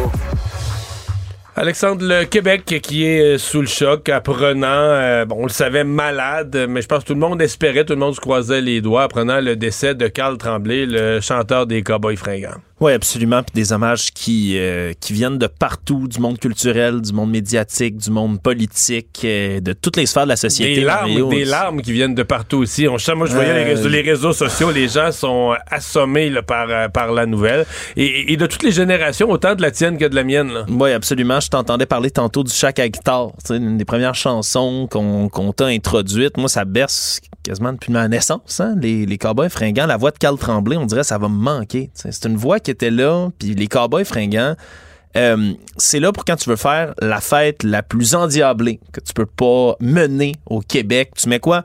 Cowboy fringant. Autour, du feu? Autour du feu, cowboy fringant. Karaoké, cowboy fringant. Tu t'en vas prendre une bière avec des amis, cowboy fringant. T'as une peine d'amour, t'es triste, cowboy fringant. Ce soir, on va écouter quoi pour se remettre du deuil de, de Carl Tremblay? Du cowboy fringant. C'est, pour moi, c'est le groupe ultime québécois de toutes les situations, de tous les enjeux, de revendications politiques au ton humoristique. Ils ont fait de Puis des, des, solides textes. parce que moi, c'est pas Carl Tremblay, les textes, c'est plus Jean-François Posé, Jérôme Duprat. En fait, ils ont tous participé. Mais des textes, une musique, c'est pas banal. Ils sont allés dans différentes tonalités. Euh, puis c'est comme euh, c'est infiniment rassembleur là. c'est incroyablement rassembleur les cowboys. Il y a personne qui haït les cowboys fringants, tu, peux pas puis ça a transcendé les frontières du Québec. J'avais 19 ans, j'étais en voyage, sac à dos, je suis en Belgique, je me retrouve avec des gens, des amis que je me suis fait, il y a des il y a un groupe qui joue de la musique en direct dans un petit sous-sol d'un pub où j'étais, puis ils me demandent si je suis capable de chanter cowboy fringant. Puis ils m'ont joué les étoiles filantes, puis je l'ai chanté dans un bar rempli de gens que je ne connaissais pas, des Belges qui chantaient avec moi les étoiles filantes. Moi, ma, blonde s'est retrouvée à Paris dans un voyage où je, je faisais pas partie, et elle était sidérée. Bon, elle savait que les Cowboys avaient du succès en France. Elle m'a dit, Mario, tout le monde connaît les paroles, même en québécois, même des paroles que tu dis à Paris, ils comprennent pas, ils comprennent pas vraiment là, mais ils savent par cœur de la première à la dernière. C'est un, c'est un groupe qui a traversé les époques, les générations, les frontières du Québec. Je peux te dire que ce soir, regarde, je, pense que je vais pas être tout seul. On va être beaucoup au Québec à écouter, à réécouter, à repasser dans la discographie pour se chercher un petit morceau de Carl Tremblay qui sera plus là avec nous. je peux te dire, Mario, j'ai l'impression que l'album, qui va sortir, qui, son album maintenant qui est posthume, ça me fait mal de le dire. Ah, ça va frapper comme une tonne de briques. Mais sur son dernier, la chanson euh, sur, le, sur le cancer, là, elle est. En fait, elle sera plus écoutable à partir euh, d'aujourd'hui en sachant la, fin de l'histoire. Salut, Carl. Merci, Alexandre. Cube Radio. Cube Radio. En direct à LCN énormément de réactions, beaucoup de réactions négatives sur cette subvention accordée par Québec aux Kings de Los Angeles. Mario, est-ce que le ministre Éric Girard a fait une jambette à, sa collègue Sonia Lebel? Oui. Bon, mais c'est un autre. Écoutez, là, il y avait déjà le 30 d'augmentation de salaire aux députés. C'est une autre euh, nouvelle qui donne euh, de l'eau au moulin là, euh, aux, aux, gens qui disent que le gouvernement, bon, il n'y en a pas de l'argent pour les employés de l'État, mais il y en a pour d'autres choses. ça vient alimenter, en termes de mauvais timing, de mauvaise priorité, ce sujet-là. Mais en fait, je pense que j'ai jamais vu dans ma vie un gouvernement se causer autant de dommages politiques avec ce qui devrait être une bonne nouvelle. Les Kings viennent à Québec et un petit montant d'argent, excusez-moi, 5 millions dans finances du gouvernement. Donc, pour un tel montant, se faire un dommage sur les réseaux sociaux, les gens parlent de ça mur à mur. C'est assez, euh, c'est assez incroyable. Juste une remarque quand même sur l'inélégance du Canadien de Montréal qui vient dire une fausseté. ils se sont trouvés quelqu'un pour la relayer, mais qui vient dire euh, nous autres, on aurait été prêts à jouer un match euh, gratuitement, pas de subvention, alors que ce n'est pas. Écoute, Canadiens, quand ils ont su que les Kings venaient, ils ont proposé de jouer un match alors que ça fait des années qu'ils l'ont pas fait. Quand ils l'ont fait, ça a été une vraie honte. Ils ont même pas amené des vrais joueurs. Ils ont amené le club école à Québec. Ils ont niaisé le monde de Québec. Eux autres, aujourd'hui, ils ont manqué de classe autant que le ministre Girard a manqué de jugement. Mario, t'es, Mario, autant en feu euh, ben. en ce moment que tu l'étais ce matin euh, euh, en, ton émission. 1-0 du monde contre le Canadien. mais je reviens, je reviens à, l'essentiel. On le disait hier d'entrée de jeu, mais quel mauvais timing. Tu, tu lances les comptes dans ton propre filet au moment où la, partie commence avec les syndiqués du secteur public. Euh, ce gouvernement est, venu servir un plat de choix à tous les cyniques du monde. 6 millions, Mario le souligne, 6 millions, c'est quand même beaucoup d'argent. Mais attention, 1% de plus pour les employés du secteur public, c'est 600 millions de dollars. Alors donc, la proportionnalité, il faut, quand même l'avoir en tête. Mais n'empêche, mais quel mauvais timing. au, pire, au pire, attends après les fêtes ou après, après le conflit, comme ils auraient dû le faire pour la hausse des députés. Emmanuel? Oui, mais il y a aussi le fait que 6 millions, tu sais, on donne 5,3 millions de dollars au Grand Prix de. Moi, de toute façon, je suis contre l'idée de subventionner euh, des trucs sportifs comme ça, mais disons que c'est valable. Tu donnes 5 millions au Grand Prix, qui a des retombées économiques monumentales pour le tourisme, pour Montréal, qui est un des plus gros événements de genre en Amérique du Nord. Puis là, tu donnes un montant équivalent pour une équipe de hockey de Los Angeles pour jouer contre les Bruins, puis je sais pas qui, je vous ai à un moment donné, là, c'est pas. C'est pas pas comme si ça fait venir la royauté à Québec non plus. Là. Et ça aussi, je pense que ça contribue à ajouter. Non, euh, mais il faudra. Il, faudra, match, là. mais il faudra compter l'histoire au complet parce que je, pense qu'on dirait que l'annonce d'hier du ministre, du ministre Girard est tellement ratée. Il semble que là, il va y avoir des entraînements gratuits. On va amener du hockey mineur. Il va avoir les Kings vont comme être dans la communauté. Il va comme avoir quelque chose. Mais là, c'est comme si présentement, c'est comme si on donnait de l'argent aux Kings. Là, moi, ce qu'on me raconte, c'est ouais, ça va être plus que ça. Mais là, quand, quand on va apprendre tous les détails, il va être trop tard. Le gouvernement va déjà hmm. avoir mangé la volée de bois vert aller-retour. Oui, mais c'est, c'est symptomatique de ce gouvernement-là qui n'est pas capable d'expliquer ses affaires. Puis je trouve que on, fait le lien évident avec la, la grève des enseignants. C'est facile d'être solidaire des enseignants. Je pense que tout le monde l'est. On a tous des profs qui font la différence dans la vie de nos enfants. Mais moi, quand j'entends ce qu'on revendique pour les profs, la composition de la classe, euh, les, éducatrices spécialisées qui sont à, temps partiel, les éducatrices de garderie là, qui ne euh, font pas leur fin de mois parce qu'elles aussi sont à temps partiel, le chaos de la rentrée. Mais tous ces éléments-là, là, ça tourne autour de l'ancienneté, ça tourne autour des aides à la classe, ça tourne autour de quand on assigne les postes. les syndicats ne veulent pas bouger ça au mois de juin parce que les profs les plus anciens attendent la fin de l'été pour attraper les meilleures classes. Fait à un moment donné, il y a bien des éléments qui faciliteraient la vie des enseignants qui font partie des demandes aussi du gouvernement.